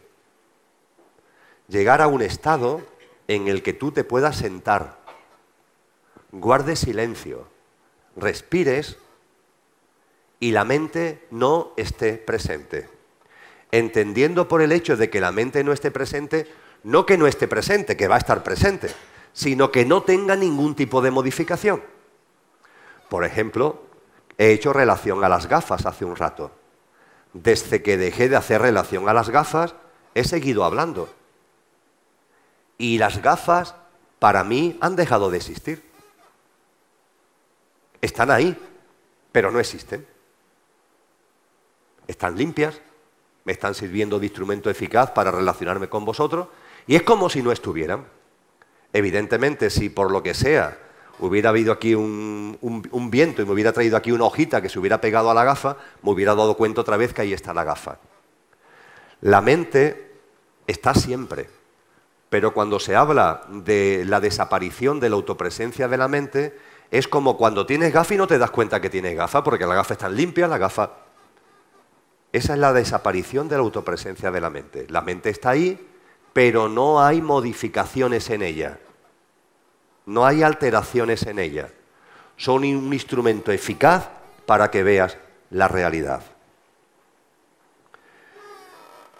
Para ir avanzando en esta desaparición de la autopresencia de la mente, las prácticas a seguir también, por ejemplo, se describen en el yoga. A los que estéis más avezados en ello, de las ocho etapas del yoga que os comentaba que constituyen el yoga en sí, una vez que pasa las fases del yoga preliminar, de las ocho etapas, la primera y la segunda son llama y llama, dirigido a que te calmes emocionalmente. Después hay varias más. Las cinco primeras se llaman el yoga inferior o yoga preparatorio. Y hay tres que son las superiores, el yoga superior, que constituyen la meditación. Y efectivamente, la práctica de la meditación es la práctica para que la mente esté sin modificaciones, para que esa inhibición de las modificaciones de la mente se haya podido alcanzar. Esto lleva a un tema que también quiero abordar esta tarde con vosotros, de forma sintética como estoy haciendo todo esto. Esto lleva a un tema que es, ¿qué es la meditación? Y de verdad creo que sobre este asunto hay que hablar en serio. Porque la meditación ha llegado a la cultura occidental, en la que incluyo todo el continente americano y todo el continente europeo. La meditación ha llegado a la cultura occidental recientemente. Siempre ha estado, ¿eh? Siempre ha estado. Pero solamente en círculos muy pequeños desde el siglo XIX y el siglo XX, por ejemplo, en círculos teosóficos, antes en círculos místicos. La mística cristiana ha tenido personas que han practicado mucho la meditación y además a unos niveles muy profundos. Teresa de Jesús, San Juan de la Cruz nos dejan obras y poemas que dicen escribir en estados de alta contemplación, en estados de éxtasis, que como ahora veremos tienen que ver con el proceso de meditación. Hay un gran místico castellano poco conocido, Miguel de Molinos, cuya obra fundamental, la guía espiritual, lo llevó a los calabozos de la Inquisición y que promueve la práctica del quietismo. Una práctica del quietismo que tiene mucho que ver con lo que hoy, de una forma o de otra, llamamos meditación. Hay un libro anónimo inglés del siglo XIII, de tradición cristiana, que es La nube del no saber, que es un libro de profundo calado de meditación. De hecho, el término nube se utiliza en este libro y es el que también utilizan muchos yogis orientales a la hora de hablarnos de las experiencias que se van viviendo en el proceso de samadhi. La meditación ha estado entre nosotros, pero, pero en círculos muy minoritarios. De un tiempo a esta parte coincidiremos que se habla mucho de la meditación. Pero ¿os habéis preguntado qué es la meditación? Porque es divertido además, porque como Lola y yo compartimos mucho de meditación, viene gente y nos dice, Emilio, pues yo no consigo meditar. Me siento y por mucho que lo intento, la mente no se calla. Y la verdad que desde la mayor afectividad, pero ¿cómo se va a callar? ¿Tú qué entiendes por meditación? ¿Qué entendéis vosotros por, meditación? Mirad, la meditación es un proceso. No se medita por casualidad. Esta historia de que te sientas y meditas, pero ¿quién ha inventado eso? De verdad, ¿quién lo ha inventado? Todas las personas que han meditado a lo largo de la historia nos han dicho, y además nos lo han descrito, que la meditación es un sendero que tiene una serie de etapas perfectamente definidas y que tienes que ir avanzando por cada una de esas etapas. Y como no vayas por cada una de esas etapas, por favor, olvídate de eso de meditar. ¿Cómo vas a conseguir la desaparición de la autopresencia de la mente? Porque tu mente así lo decide. Es que he decidido que mi mente se tiene que callar, pero tú eres tonto. Lo primero, desde luego, no me cansaré de recordarlo, es calmar las turbulencias más densas, ¿vale? Eso ya lo voy a dejar a un lado por obvio. Mientras que en tu vida haya turbulencias derivadas de todo este tipo de cosas que he comentado hasta ahora, ¿Cómo va la mente a estar calmada? ¿Cómo va a haber una desaparición de la autopresencia de la mente? ¿Cómo vas, entre comillas, a meditar? También es muy importante el estilo de vida. La gente va a 200 por hora y se sientan 20 minutos y quieren que la mente se pare. Oye, ¿por qué no prueba a ir, ir por la vida un poco más calmado? La mente tampoco se te va a parar pero por lo menos no va a ser tan tremendamente apabullante como cuando te sientas a intentar guardar silencio y no hay manera porque un torbellino de pensamientos están en tu cabeza. El estilo de vida es básico. En el proceso de meditación, lo primero es ir calmando las turbulencias emocionales, las más densas, irlas eliminando, calmando de, de tu vida.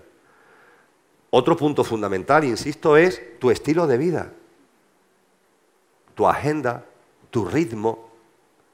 La gente vive en un continuo culto a la velocidad, en una cultura de la velocidad y de la competencia. Y esa velocidad y esa competencia está continuamente originando torbellinos en tu cabeza, alterando, modificando tu mente. Y tenemos que ir, en la medida de lo posible, consiguiendo un estilo de vida, una forma de vida que no esté basada en tanta competencia, en tanta lucha, en tanto conflicto, en tanta velocidad, en tanta locura. Hay que ir recobrando la belleza de la lentitud, porque las cosas, para hacerla bien, hay que hacerlas lentamente. No solo digáis a vuestro jefe, no hace falta que lo sepa. Entre otras cosas porque os puede despedir pero en vuestra vida cotidiana intentar aplicar eso, en todo, en la comida, cuando lavéis los dientes, cuando hagamos el amor, lentitud, lentitud, que todo queremos ser rápido, todo muy veloz, se ha convertido en sinónimo de eficiencia.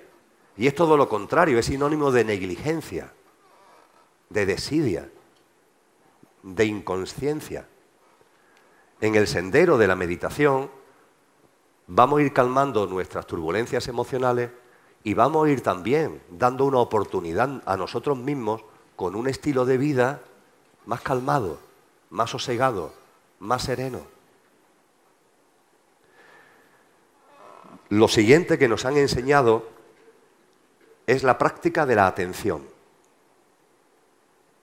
Se habla mucho de la atención plena, ¿verdad? y además le ha puesto el curioso nombre de mindfulness. Desde luego, los sabios y sabias y los maestros y maestras nunca reclaman derecho de propiedad intelectual. Pero si lo reclamaran, los inventores del mindfulness estarían entre rejas. Porque lo que denominamos mindfulness está escrito, descrito, practicado y experimentado hace siglos. No con ese nombre de mindfulness, pero sí con lo que significa como práctica.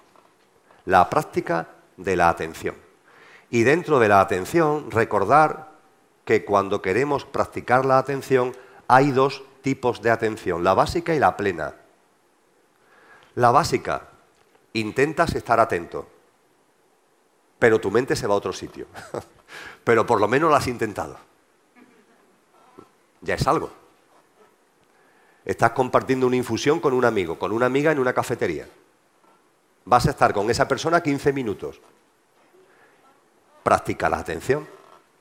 Durante esos 15 minutos intenta prestar atención a la persona que tienes delante. No lo vais a conseguir. No sé si en el minuto 2 o en el 12, no lo sé. Os vais a otro sitio. Físicamente estáis ahí, pero con vuestros pensamientos os habéis ido a otro sitio. Algún nombre de alguna persona que ha citado, algún lugar que aparece en la conversación y os vais a ese lugar. Os vais a la memoria de la última vez que viste a esa persona que ha salido en la conversación. No pasa nada, me fui. Venga, otra vez vengo aquí con mi amigo para seguir compartiendo la infusión. Esa es la práctica de la atención básica. Estáis leyendo una novelita de entretenimiento es divertida y os hace reír incluso, pero distraéis. Hay un momento determinado que vuestra mente se va a otro sitio. Bueno, oye, por favor, voy a seguir leyendo esta novelita. Esa es la práctica de la atención básica.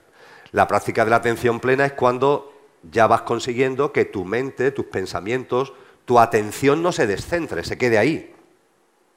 Se quede ahí. Estás 15 minutos compartiendo la infusión con esa persona y estás ahí los 15 minutos.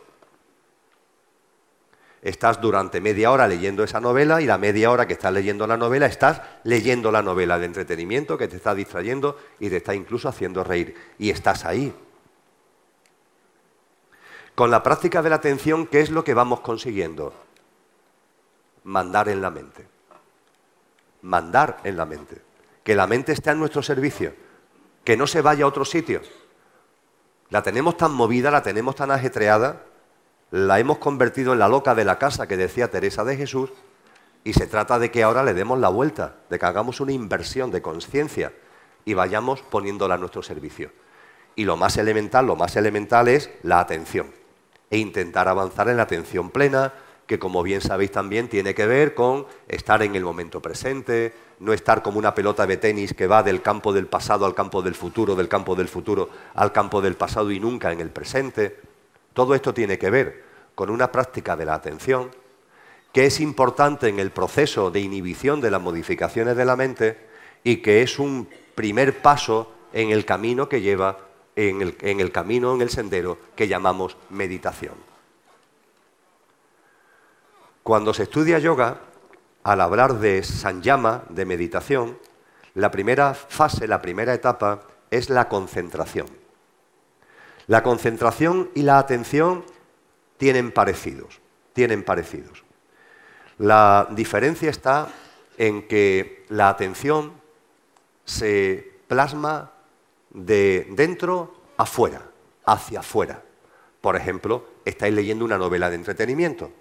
Por ejemplo, estáis atendiendo a la conversación que tenéis con esa persona. Estáis vosotros aquí y la atención se practica hacia afuera, ¿verdad? La concentración es hacia adentro. Es hacia adentro. Y además, al ser hacia adentro, suele poner en marcha algo que no está en la atención. A veces sí, pero con mucha frecuencia no. La concentración ayuda sobre todo a que sobre ese tema que estás concentrado se ponga en marcha un proceso reflexivo tuyo. Un proceso reflexivo tuyo. Un proceso creativo diríamos que con la atención la mente está receptiva, pasiva. Y con la concentración la mente tiene un papel más activo. Una novela, hemos hablado de leer un libro. Para la concentración no nos vale un libro de entretenimiento, no nos vale un libro de distracción. Tendría que ser un libro que tenga cierto contenido, que tenga cierta enjundia. Y tú estás leyendo ese libro y estás concentrado en ese libro se dice que en el espacio mental, en tu espacio mental, solamente haya una cosa en la que estás concentrado. En este caso, ese libro. Pero ese libro no es un libro de entretenimiento, no es un libro superficial, es un libro que tiene un poquito de enjundia. Y al tener un poquito de enjundia en tu, mm, en tu espacio mental, también se ponen en marcha una dinámica de reflexión, una dinámica creativa en torno a los contenidos que estás leyendo no es algo pasivo, ahí ya hay un componente más activo dentro de ti. La concentración también se produce con otras muchas actividades, pueden ser de, mucho tipo, donde todo tu espacio mental está en una única cosa. Puede ser un tema laboral, puede ser tus cavilaciones acerca de la mejor alineación de tu equipo de fútbol. Fijaros qué tontería. Pero también eso puede ser una práctica de concentración. Que en tu espacio mental haya una cosa y sobre esa cosa estás concentrado. La concentración puede ser fugaz o sostenida. La concentración fugaz es cuando lo intentas pero te vas. Bueno, no pasa nada, vuelvo otra vez y te vuelves a ir. Venga, no pasa nada. Vuelvo a concentrarme en eso que quiero que sea lo único que está en mi cabeza. Pero no, otra cosa se mete por medio. Vaya, hombre, venga, otra vez.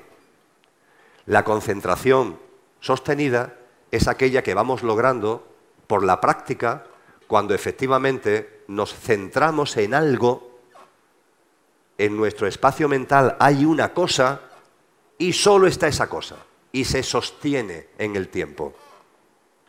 En la práctica os aconsejo que para practicar la concentración y lograr que sea sostenida, intentéis concentraros en algo que os importe, en algo que os interese mucho, porque es más fácil de esa manera mantener la concentración, claro. Si es un tema que os interesa poco, que no es un tema fundamental para vosotros, o que no os origina entusiasmo, pues es más difícil. Entonces, en esta práctica de la concentración se aconseja que lo que traigamos a nuestro espacio mental sea algo, por lo menos al principio de realización de la práctica, que de verdad nos interese mucho, porque es más fácil de esa manera que no se vaya tu enfoque hacia otro sitio y esté concentrado en ese único objeto mental. La vida más tranquila, la vida más calmada, la eliminación de turbulencias emocionales y mentales, la práctica de la atención, la básica, la plena, el intentar estar lo más posible en el momento presente, la práctica de la concentración, la fugaz, la sostenida, todo eso, todo eso va educando a nuestra mente. Entendiendo por educar a nuestra mente, ir eliminando esas modificaciones, esas turbulencias de las que venimos hablando. Eso abre otra nueva fase en el proceso de meditación. Se conoce con el nombre de contemplación. La contemplación tiene que ver, o lo podemos observar, por ejemplo, en personas que utilizan y se centran en la denominada mente abstracta. ¿Qué es la mente abstracta? Hemos comentado que en la mente hay turbulencias, hay vitris, tanto de baja vibración como de alta vibración. Esto a su vez hace que en la mente, en la vuestra y en la mía, haya como dos niveles. Un nivel inferior, vamos a denominarlo más denso, que es el nivel de la mente concreta. Dicen los psicólogos o algunos psicólogos que es la mente que se ocupa de las cuestiones cotidianas, el nivel de la mente que se ocupa del sota, caballo y rey de nuestra vida cotidiana. Pero hay otro nivel mental, dentro de nuestro plano mental hay otro nivel que es más elevado, que se conoce, es superior, que se conoce como la mente abstracta. Y la mente abstracta es la que nos sirve para ocuparnos de lo trascendente. Por ejemplo, no os habéis dado cuenta hasta ahora que yo lo digo, algunos lo sabéis ya, es una broma, pero la mayoría no os habéis dado cuenta que desde que estoy aquí sentado no estáis utilizando la mente concreta, estáis utilizando, estáis usando ese nivel de vuestro plano mental superior que es la mente abstracta, porque estamos abordando cuestiones que son abstractas, temas que son abstractos. Entendiendo por abstracto no desdibujados, sino entendiendo por abstracto trascendentes, que tienen que ver con las cuestiones fundamentales de la vida. Lo trascendente tiene que ver con las grandes preguntas que en un u otro caso se hace la filosofía, la ciencia, la espiritualidad quién soy, de dónde vengo, a dónde voy, qué es la vida, qué es la muerte, qué es la divinidad, cuál es el origen del universo, cuál es la razón de la existencia, etcétera, etcétera, etcétera, etcétera. Todas esas cuestiones son trascendentes. Y cuando nos planteamos cuestiones como estas, es el nivel de la mente abstracta la que está en funcionamiento. En todos nosotros hay una mente abstracta y hay una mente concreta. El proceso de meditación, cuando llegamos a la contemplación, esa contemplación es parecido a la concentración, pero no ya sobre un tema de baja densidad, por decirlo de alguna forma, no ya sobre un tema de baja frecuencia, sino vamos centrándonos en temas de mucha más alta frecuencia vibracional, donde la mente abstracta es como si la concentración que antes estaba en la mente concreta, ahora ya esa concentración se produce en la mente abstracta, sobre cuestiones, sobre temas trascendentes. Y se produce esa experiencia que se llama la contemplación. Esto también se desarrolla a través, por ejemplo, de las artes, a través, por ejemplo, de la música, a través, por ejemplo, de las matemáticas y de las ciencias, donde la mente abstracta, ese nivel superior de nuestro plano mental, se ha puesto en funcionamiento y se ha concentrado ese Albert Einstein que se concentra en la teoría de la relatividad, ese Beethoven que se concentra en la composición de la novena sinfonía, esos genios que se han concentrado en la realización de determinada obra pictórica. El tiempo deja de existir. No necesitas comer, no necesitas dormir. Estás en otro espacio estás en otro tiempo. De hecho, deja de existir el espacio y el tiempo. A veces se vive como algo fugaz, a veces es algo más sostenido, que dura más tiempo. Muchas personas, seguro que muchos de vosotros, habéis vivido estos momentos de contemplación. Estos momentos, vamos a llamarle inefables, donde, insisto, el tiempo es como si no existiera. Pues bien, todas estas prácticas van permitiendo avanzar en el sendero de la meditación. Y si no se avanza por estas prácticas, si no se avanza por estos senderos, es imposible que os sentéis y desaparezca la autopresencia de la mente. Absolutamente imposible. Practicando la atención, practicando la concentración, dharana en terminología del yoga, practicando la contemplación, dhyana en terminología del yoga, se abren las puertas sin prisa y cuando corresponda en esta encarnación o en la que sea, y no estoy de broma, en esta encarnación o en la posterior, se abren las puertas de Samadhi. Y Samadhi es la desaparición de la autopresencia de la mente. ¿Qué sucede cuando las gafas es como si no estuvieran? Están ahí, pero es como si no estuvieran. ¿Qué sucede cuando hemos ido educando a nuestra mente? ¿Qué sucede cuando hemos eliminado los vitris, las modificaciones más densas? Pero en el camino de la meditación hemos aprendido incluso también a inhibir, a atenuar, a paliar las modificaciones más altas. ¿Qué sucede cuando conseguimos eso? Que por fin, por fin, la conciencia, por fin la conciencia es la que conecta con la realidad. Y eso permite ver la realidad por fin, que no hemos visto nunca. Por eso se habla también de la fusión con la realidad. Por fin, por fin la ves. Y lo que ves es inefable. Está descrito en multitud de textos. A San Juan de la Cruz, por ejemplo, estas experiencias de samadhi que los cristianos en la mística cristiana han llamado éxtasis, les sirve para escribir poemas tan maravillosos como ese que tiene como título Qué bien sé yo de la fuente que emana y corre, donde en, en una de sus estrofas dice, no sé su origen, pues no le tiene, pero bien sé que es el origen de todo lo que lo tiene. Lo vio, lo vio, vio a eso que no tiene origen, pero que a su vez es el origen de todo lo que lo tiene. Y fijaros cómo lo expresa. Ya lo vi. Eso que no tiene origen. Y bien sé que, es origen de todo lo que lo tiene. O cuando nos dice, entréme donde no supe y quedéme no sabiendo, toda ciencia trascendiendo. O cuando nos vamos a obras de personas como Arundele, que nos dice que en ese proceso en el que ha avanzado, que tiene que ver con el sendero de San Llama, de meditación, está mirando un paisaje donde hay unas arboledas, donde hay unos árboles frutales, y está observando el paisaje. Y como tiene sus gafas limpias, como no tiene rayones, ve el paisaje por fin cosa que nunca antes había visto. Y al ver el paisaje lo que ves no es lo que antes habías visto. Y leer, por ejemplo, este pasaje de Aurundele, a mí, por ejemplo, a Lola y a mí hemos llorado leyéndolo, porque él ve, ve la realidad. Y la realidad, por ejemplo, es la de un árbol frutal donde hay un señor que está quitándole, recogiendo los frutos. Algo más normal imposible, ¿verdad?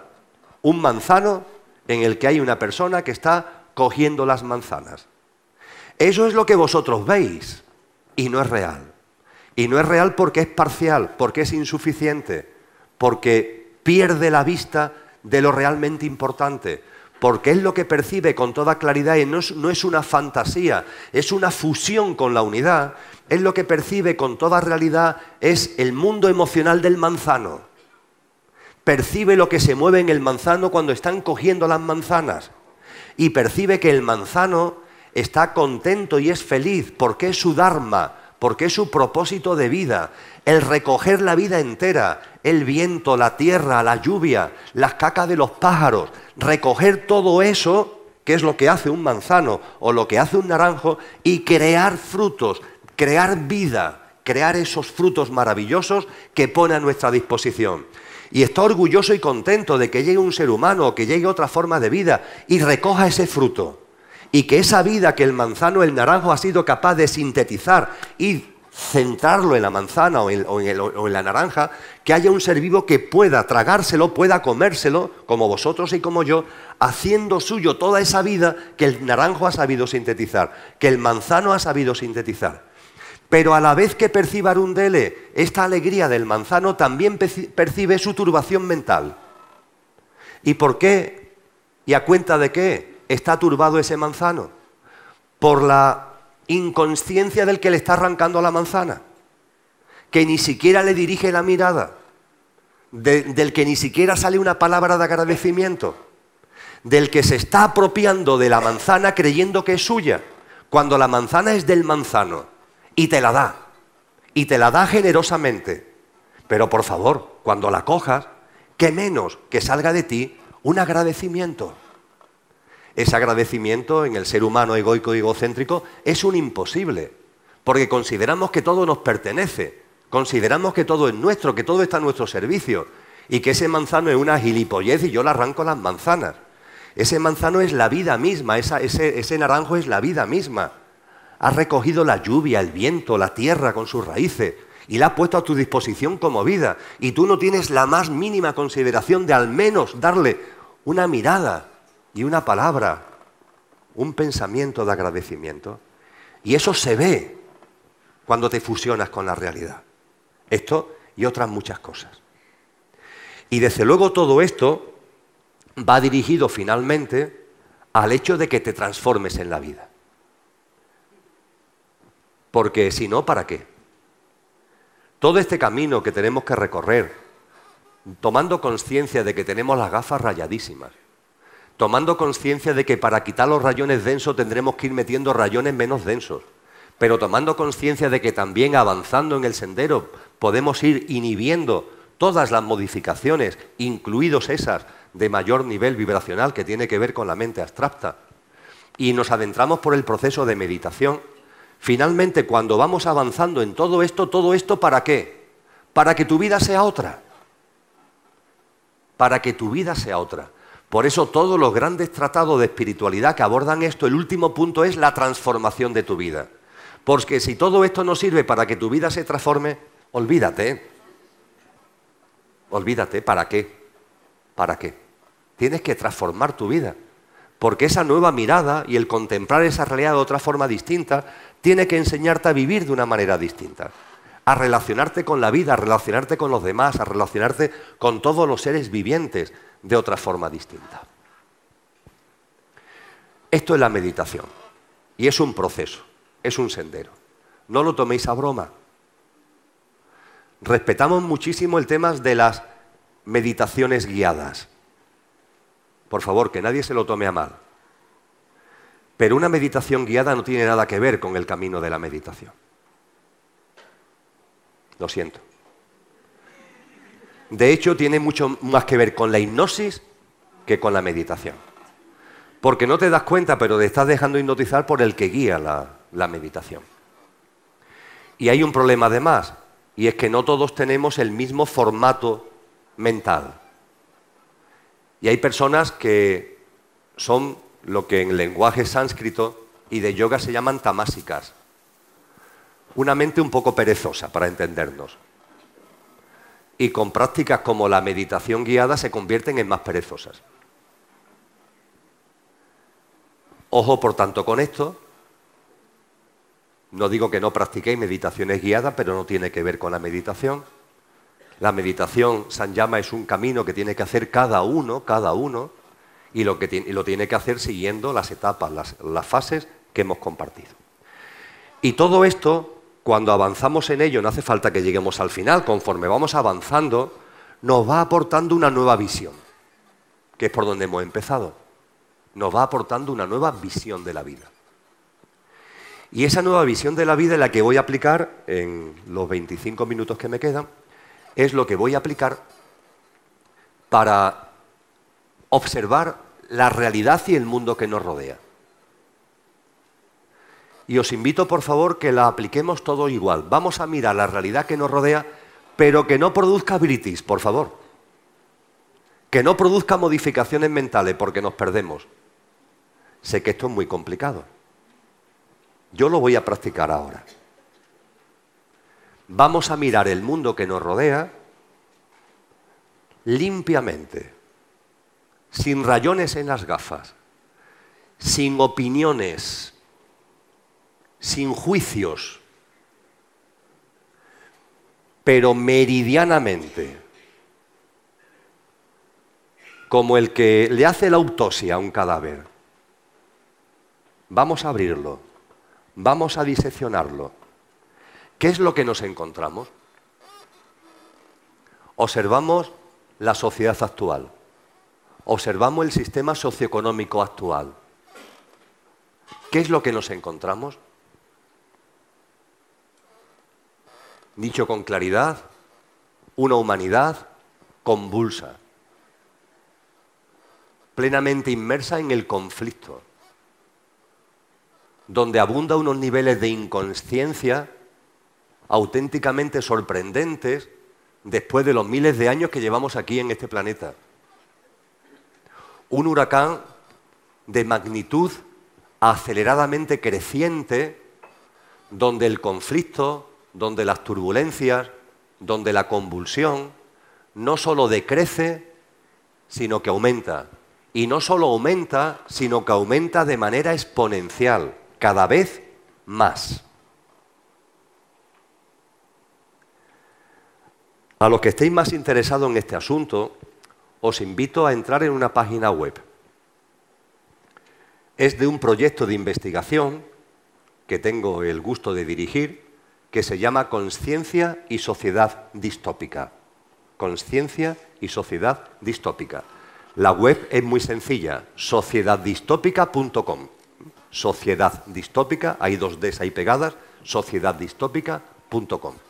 Ahí vais a encontrar 150 trabajos de un centenar de autores, que lo que hacen es analizar la sociedad actual en su ámbito ecológico, en la economía, en la política, en la sociedad, en la tecnología, en la salud y en la espiritualidad. Ahí vais a encontrar muchos autores que os suenan seguro. Desde Billy Gate, que ha contribuido con un artículo, hasta Yuval Harari, el judío este que, es uno de los grandes pensadores contemporáneos, autor de obras como Homo sapiens, Homo Deus, 21 lecciones para el siglo XXI. Vais a encontrar multitud de aportaciones. Cuando se estudia por dónde va actualmente, se estudia concienzudamente y sin modificaciones mentales, ¿eh? asépticamente, cuando se estudia el mundo actual, es fácil percibir que en la sociedad actual hay una trayectoria y una línea distópica. La distopía es todo lo contrario de la utopía. La utopía es una sociedad deseable, ejemplar. La distopía es una sociedad indeseable. Y la, distopía no es algo que vaya a venir, es algo que está ya aquí abunda mucho en las series, en las series de televisión, en las películas, que muchas de ellas son, se dicen, distópicas, pertenecen al género, al género distópico. Pero la distopía, en la realidad, con la mente limpia, con las gafas limpias, no es algo que vaya a llegar, es algo que está aquí.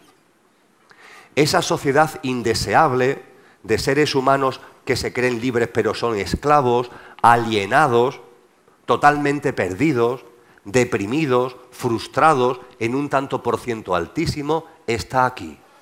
Está aquí además con nuevos instrumentos que han dejado en pañales los que había antiguamente, donde el esclavo se cree libre y él se hace mismo esclavo de sí mismo y de todo lo que le rodea. Un esclavo que es un esclavo integral, porque ni siquiera se da cuenta que es esclavo. Es el no va más de la esclavitud. Al menos antiguamente los esclavos sabían que eran esclavos. Hoy los esclavos se creen libres y se mantienen con las cadenas libremente. Y con las tecnologías, que son un milagro de la evolución en conciencia de la humanidad, pero usado de manera egocéntrica y, egoica por una élite y se está utilizando de esa manera, se convierte en un instrumento más de manipulación masiva, de control emocional, de control de pensamientos.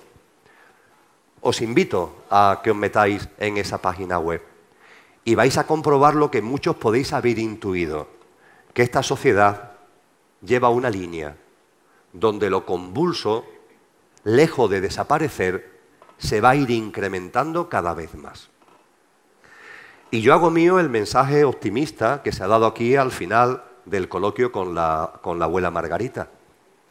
Pero como no tengo britris en las gafas, comparto con vosotros de que estamos viviendo un huracán de magnitud aceleradamente creciente. Y que esto dicho coloquialmente, dicho por favor coloquialmente, entendénmelo solo coloquialmente, porque no estoy emitiendo juicios, es una opinión, es una forma coloquial de hablar. Esto no solamente no va a mejorar, sino que va a empeorar mucho. No solo no, va a mejorar, sino que va a empeorar mucho. El control, el dominio, la alienación, la manipulación mental, la manipulación emocional, las denominadas crisis. No estamos ante una crisis, estamos ante una crisis sistémica. ¿Por qué? Porque la crisis está en todo. Está en las finanzas, está en la economía, hay crisis alimentaria, hay crisis humanitaria, refugios que van por uno por otro continuamente, hay crisis ecológica y medioambiental. Una humanidad que no va a poder con la Madre Tierra, faltaría más. La Madre Tierra ha vivido tremendas cosas. Ha vivido impactos de meteorito que la mantuvieron en la oscuridad durante miles de años, durante millones de años, donde desaparecieron la mayoría de las especies. La humanidad no va a poder con, con la Madre Tierra. Es imposible.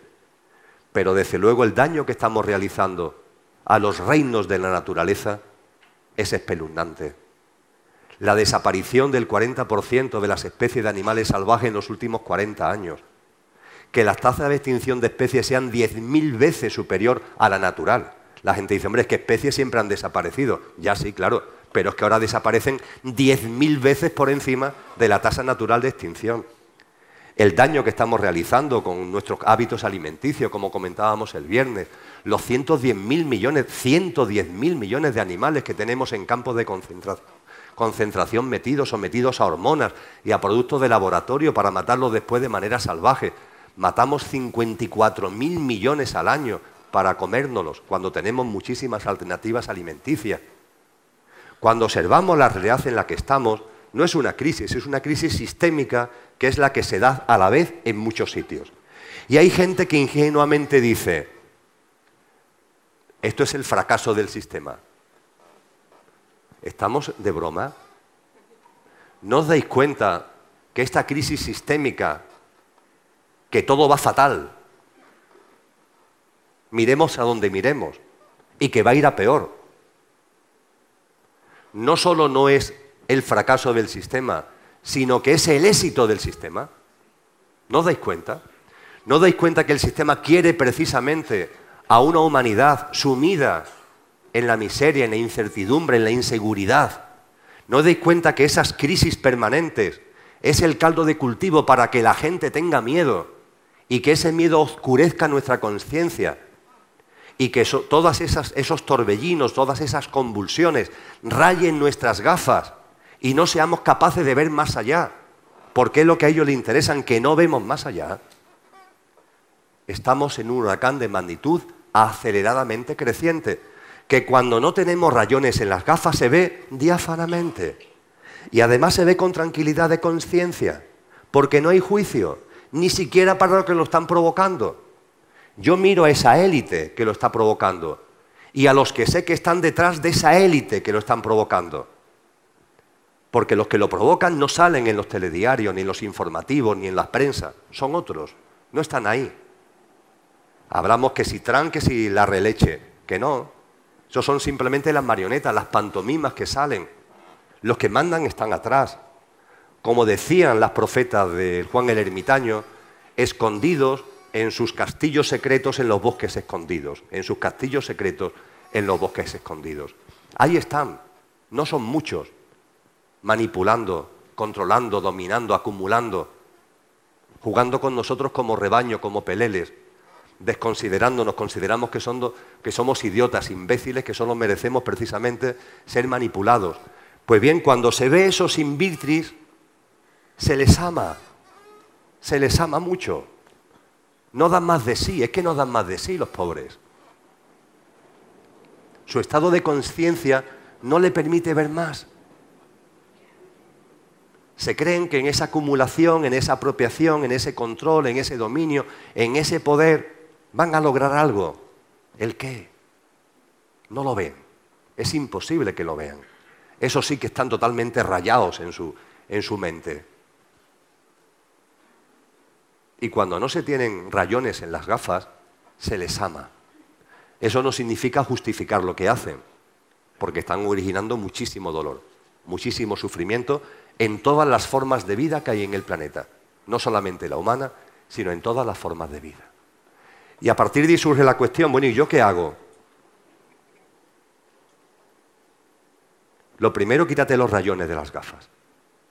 Ve avanzando en eso. Ve avanzando en tu autotransformación, en tu transformación interna. Ve consiguiendo ojos nuevos para un mundo nuevo. Y que, por favor, esa manipulación, ese dominio, esos conflictos, esas convulsiones que ellos originan, no te rayen las gafas, porque entonces están ganando. Se están saliendo con la suya. Intenta ir calmando tu mundo emocional, mental. Dicho de una forma metafórica, en el huracán aceleradamente creciente en el que estamos, de ese huracán nadie se puede salir. Me da igual que te quieras ir a vivir a no sé dónde. No te vas a salir del huracán. Es un huracán que ya es global, que abarca el planeta entero y lo va a hacer cada vez con mayor intensidad. Y nadie puede salirse del huracán. Ahora bien, podemos hacer algo enormemente importante. Situarnos en el centro del huracán. Del huracán no podemos irnos, pero sí podemos situarnos conciencialmente, voluntariamente, en el centro del huracán. Sabéis que en el centro del huracán, en el centro de los tifones, sabéis que no hay viento. Si no lo sabéis, os lo digo yo. Pero no porque me lo invente, sino porque es verdad. En el centro de un tifón, en el centro de un huracán, no hay viento.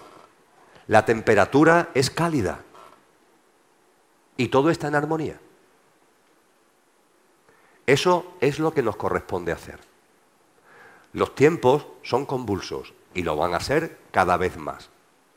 Si acudís a los sabios y sabias, todos, todos nos los han dicho. Cada uno en su cultura y en su época. Todos nos los han dicho. Acudid a Jesús de Nazaret. Leer el Evangelio capítulo 24 de Mateos. No puede estar dicho con más claridad. Y no dice otra cosa que lo que han dicho otros maestros. Tiempo de desolación, la gran tribulación y el triunfo del anticristo. Tiempo de desolación, los males que siempre ha habido, pero con más fuerza que nunca. Hambre, guerra, injusticia, opresión, dominio, pero con más fuerza que nunca. Los tiempos de desolación del capítulo 24 del Evangelio de Mateo. Mirad a vuestro alrededor. Vais a encontrar guerras, claro que sí. Pero la guerra de los 100 años, que duró 116, se llevó por delante a 54.000 personas. 54.000 personas caen ahora en cualquier guerra, en cualquier focalizada en el planeta. La Segunda Guerra Mundial duró seis años y se llevó por delante a más de 60 millones de personas. Es solamente un ejemplo de males que se han dado siempre, pero con más intensidad que nunca. Hoy día mil millones de seres humanos viven en la hambruna. A mitad del siglo XIX no había en el planeta mil millones de seres humanos. A los tiempos de la desolación le siguen los tiempos de la gran tribulación. Los tiempos de la gran tribulación, recogiendo el mensaje cristiano, que a su vez coincide, no me cansaré de decirlo, con lo que aportan otras muchas tradiciones, son tiempos, la gran tribulación, son tiempos en los que se da la desolación, los tiempos de la desolación, pero a esos males de siempre que se están dando con más fuerza que nunca, se le unen males nuevos. Esa es la definición de los tiempos de la gran tribulación los males de siempre con más fuerza que nunca, pero se le unen males nuevos. Big Data, el tratamiento y manipulación masiva de la información, la clonación, todo lo que tiene que ver con la, entre comillas, revolución genética, que utilizada de una forma consciente sería una maravilla, pero utilizada de modo egoico y egocéntrico, no hace falta ser un premio Nobel tampoco, como para saber a dónde nos va a llevar. La inteligencia artificial, que es otra auténtica maravilla, fruto de, la evolución humana, pero que en manos egoicas e egocéntricas tampoco es difícil saber a dónde nos va a llevar. Y por fin el triunfo del anticristo. Algo que podemos medio entrever, era muy difícil hace dos mil años, pero es fácil entrever que en la mesa que domina el mundo cada vez son menos. Cada vez son menos. Cada vez está el poder concentrado en menos, en menos, en menos. Estoy hablando no de los que vemos, sino de los que no vemos. Cada vez son menos. Y finalmente es muy probable que haya uno, que haya uno, que tenga ese poder omnímodo con todos los recursos, con todos los instrumentos que cada vez tienen mayor potencia a su alcance. Y esto está descrito desde siempre. Y lo comparto con vosotros de verdad, con una serenidad, que solo enfatizo mi voz para, a veces que veo que, que alguno se despista, pues para traerlo nuevamente a mi intervención. Pero si me vierais por dentro, la calma es completa, absoluta. Corresponde que sea así. Tiene su porqué que sea así. Es imprescindible que sea así. Y la nueva humanidad que surgirá es imprescindible que para que surja suceda esto. No porque lo diga yo, sino porque lo han dicho todos los sabios, lo han dicho todos los maestros. Daros cuenta, y concluyo, de que la distopía, el huracán de magnitud aceleradamente creciente, está aquí. Y por mucha buena voluntad que tengamos, no va a menguar, todo lo contrario, va a ir cada vez a peor.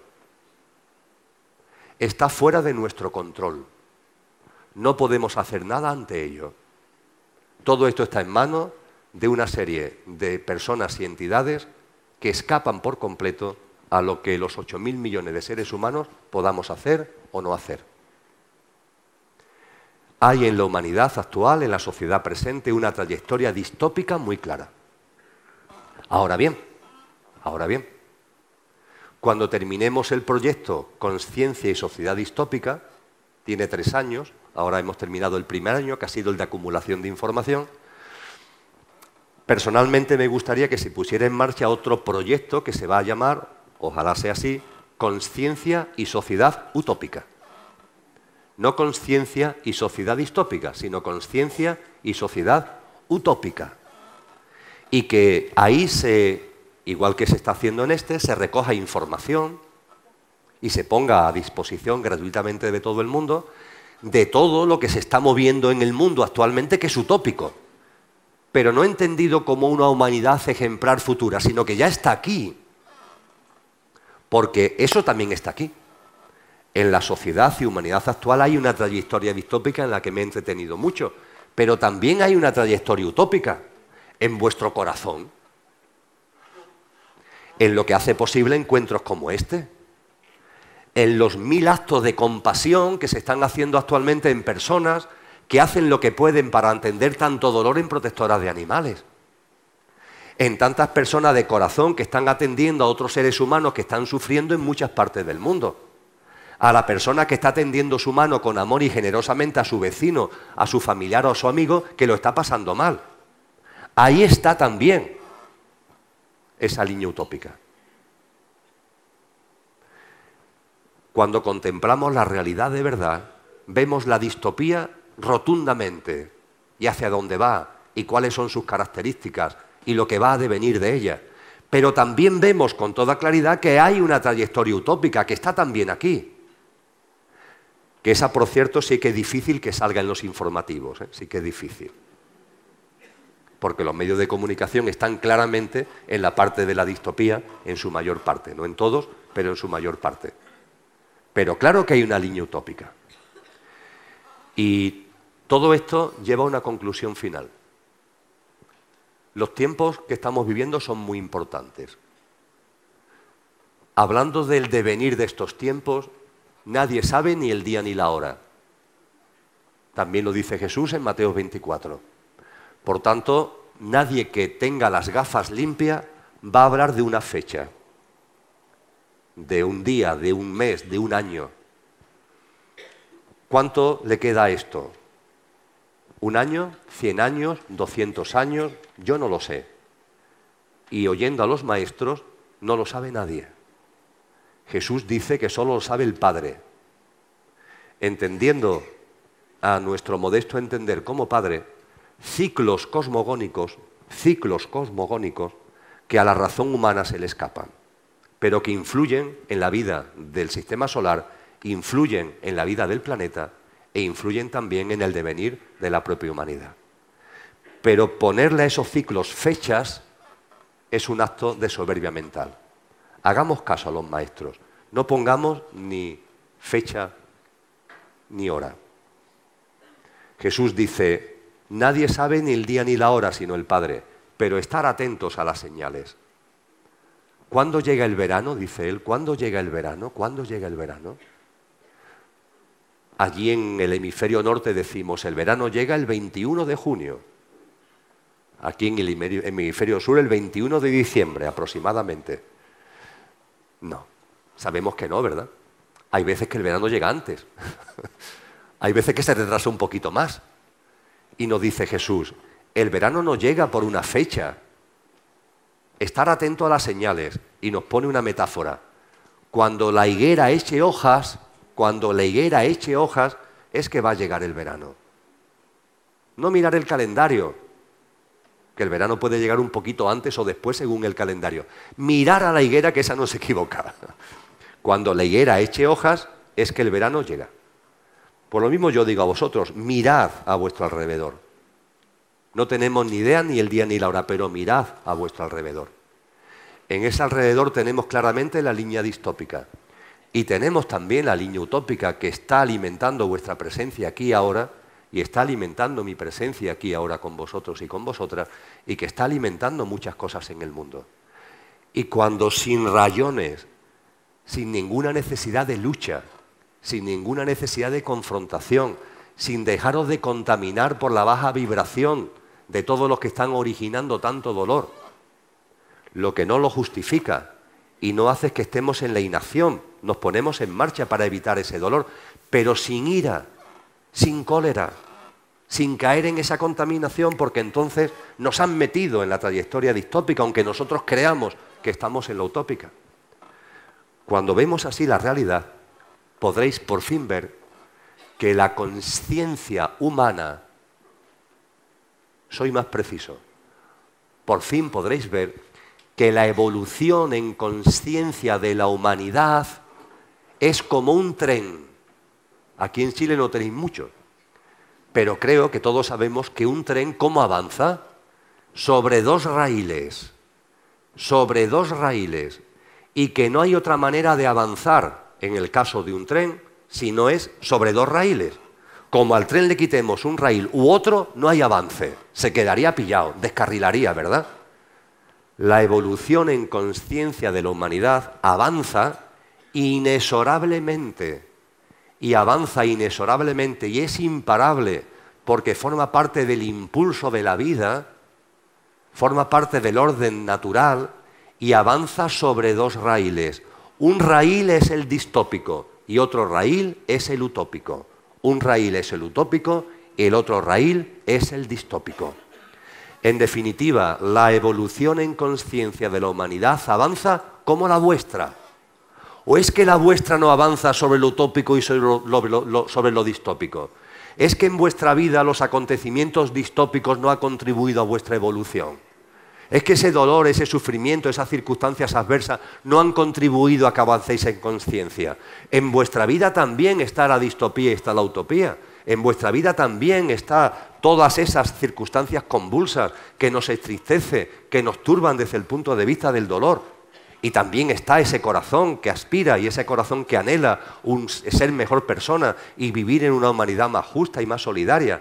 Está en vosotros lo distópico y lo utópico. Y ambos factores están contribuyendo a que avancéis. Eso sucede en cada persona y sucede en la humanidad en su conjunto. Con lo que la línea distópica y la utópica, la utópica y la distópica tienen su razón profunda, tienen su razón de ser. De verdad, si no fuera por la distopía, muchas personas morirían hervidas en el agua. ¿Sabéis el experimento de la rana hervida, verdad? Una rana hervida, perdón, una rana que se meta en un recipiente de agua y que se vaya calentando el recipiente poco a poco, muere hervida. En cambio, cuando el agua está hirviendo y se tira la, se tira la rana, la rana brinca para no quemarse. O cuando la metemos en el recipiente, pero en lugar de irla calentando poco a poco, le damos una subida muy fuerte de temperatura, la rana se da cuenta y salta. La trayectoria distópica es imprescindible para que muchas almas encarnadas en humano por fin empiecen a saltar. Y los que podemos sentir que estamos más en lo utópico, tenemos que darnos cuenta que es necesario. Por amor, por compasión y estar dispuestos a vivir estos tiempos, dice Jesús que serán tan duros que deberán ser acortados, y que estemos dispuestos a vivir estos tiempos con mucha conciencia, sin dejarnos pillar por ningún tipo de desesperación, no intentando cada uno salvarse a sí mismo, sino sacar lo mejor de nosotros mismos, no lo peor de nosotros mismos, sino lo mejor de nosotros mismos. Y no sé ni el día ni la hora pero os invito a que miréis a vuestro alrededor y reflexionéis sobre si la higuera está empezando a echar hojas. La conciencia, la utopía está en nosotros, la distopía también, pero que comprendamos profundamente que la distopía tiene su sentido. Coloquémonos en el centro del huracán y desde ese centro del huracán seamos un ejemplo para tanta gente que da vueltas en el torbellino. Y que percibiendo que hay gente que están en el centro, se den cuenta que hay otra forma de vivir en medio de un huracán de magnitud aceleradamente creciente. Esta es la nueva visión que quería compartir con vosotros esta tarde-noche y en la que me he excedido mucho más del tiempo que la organización me había proporcionado. Muchas gracias.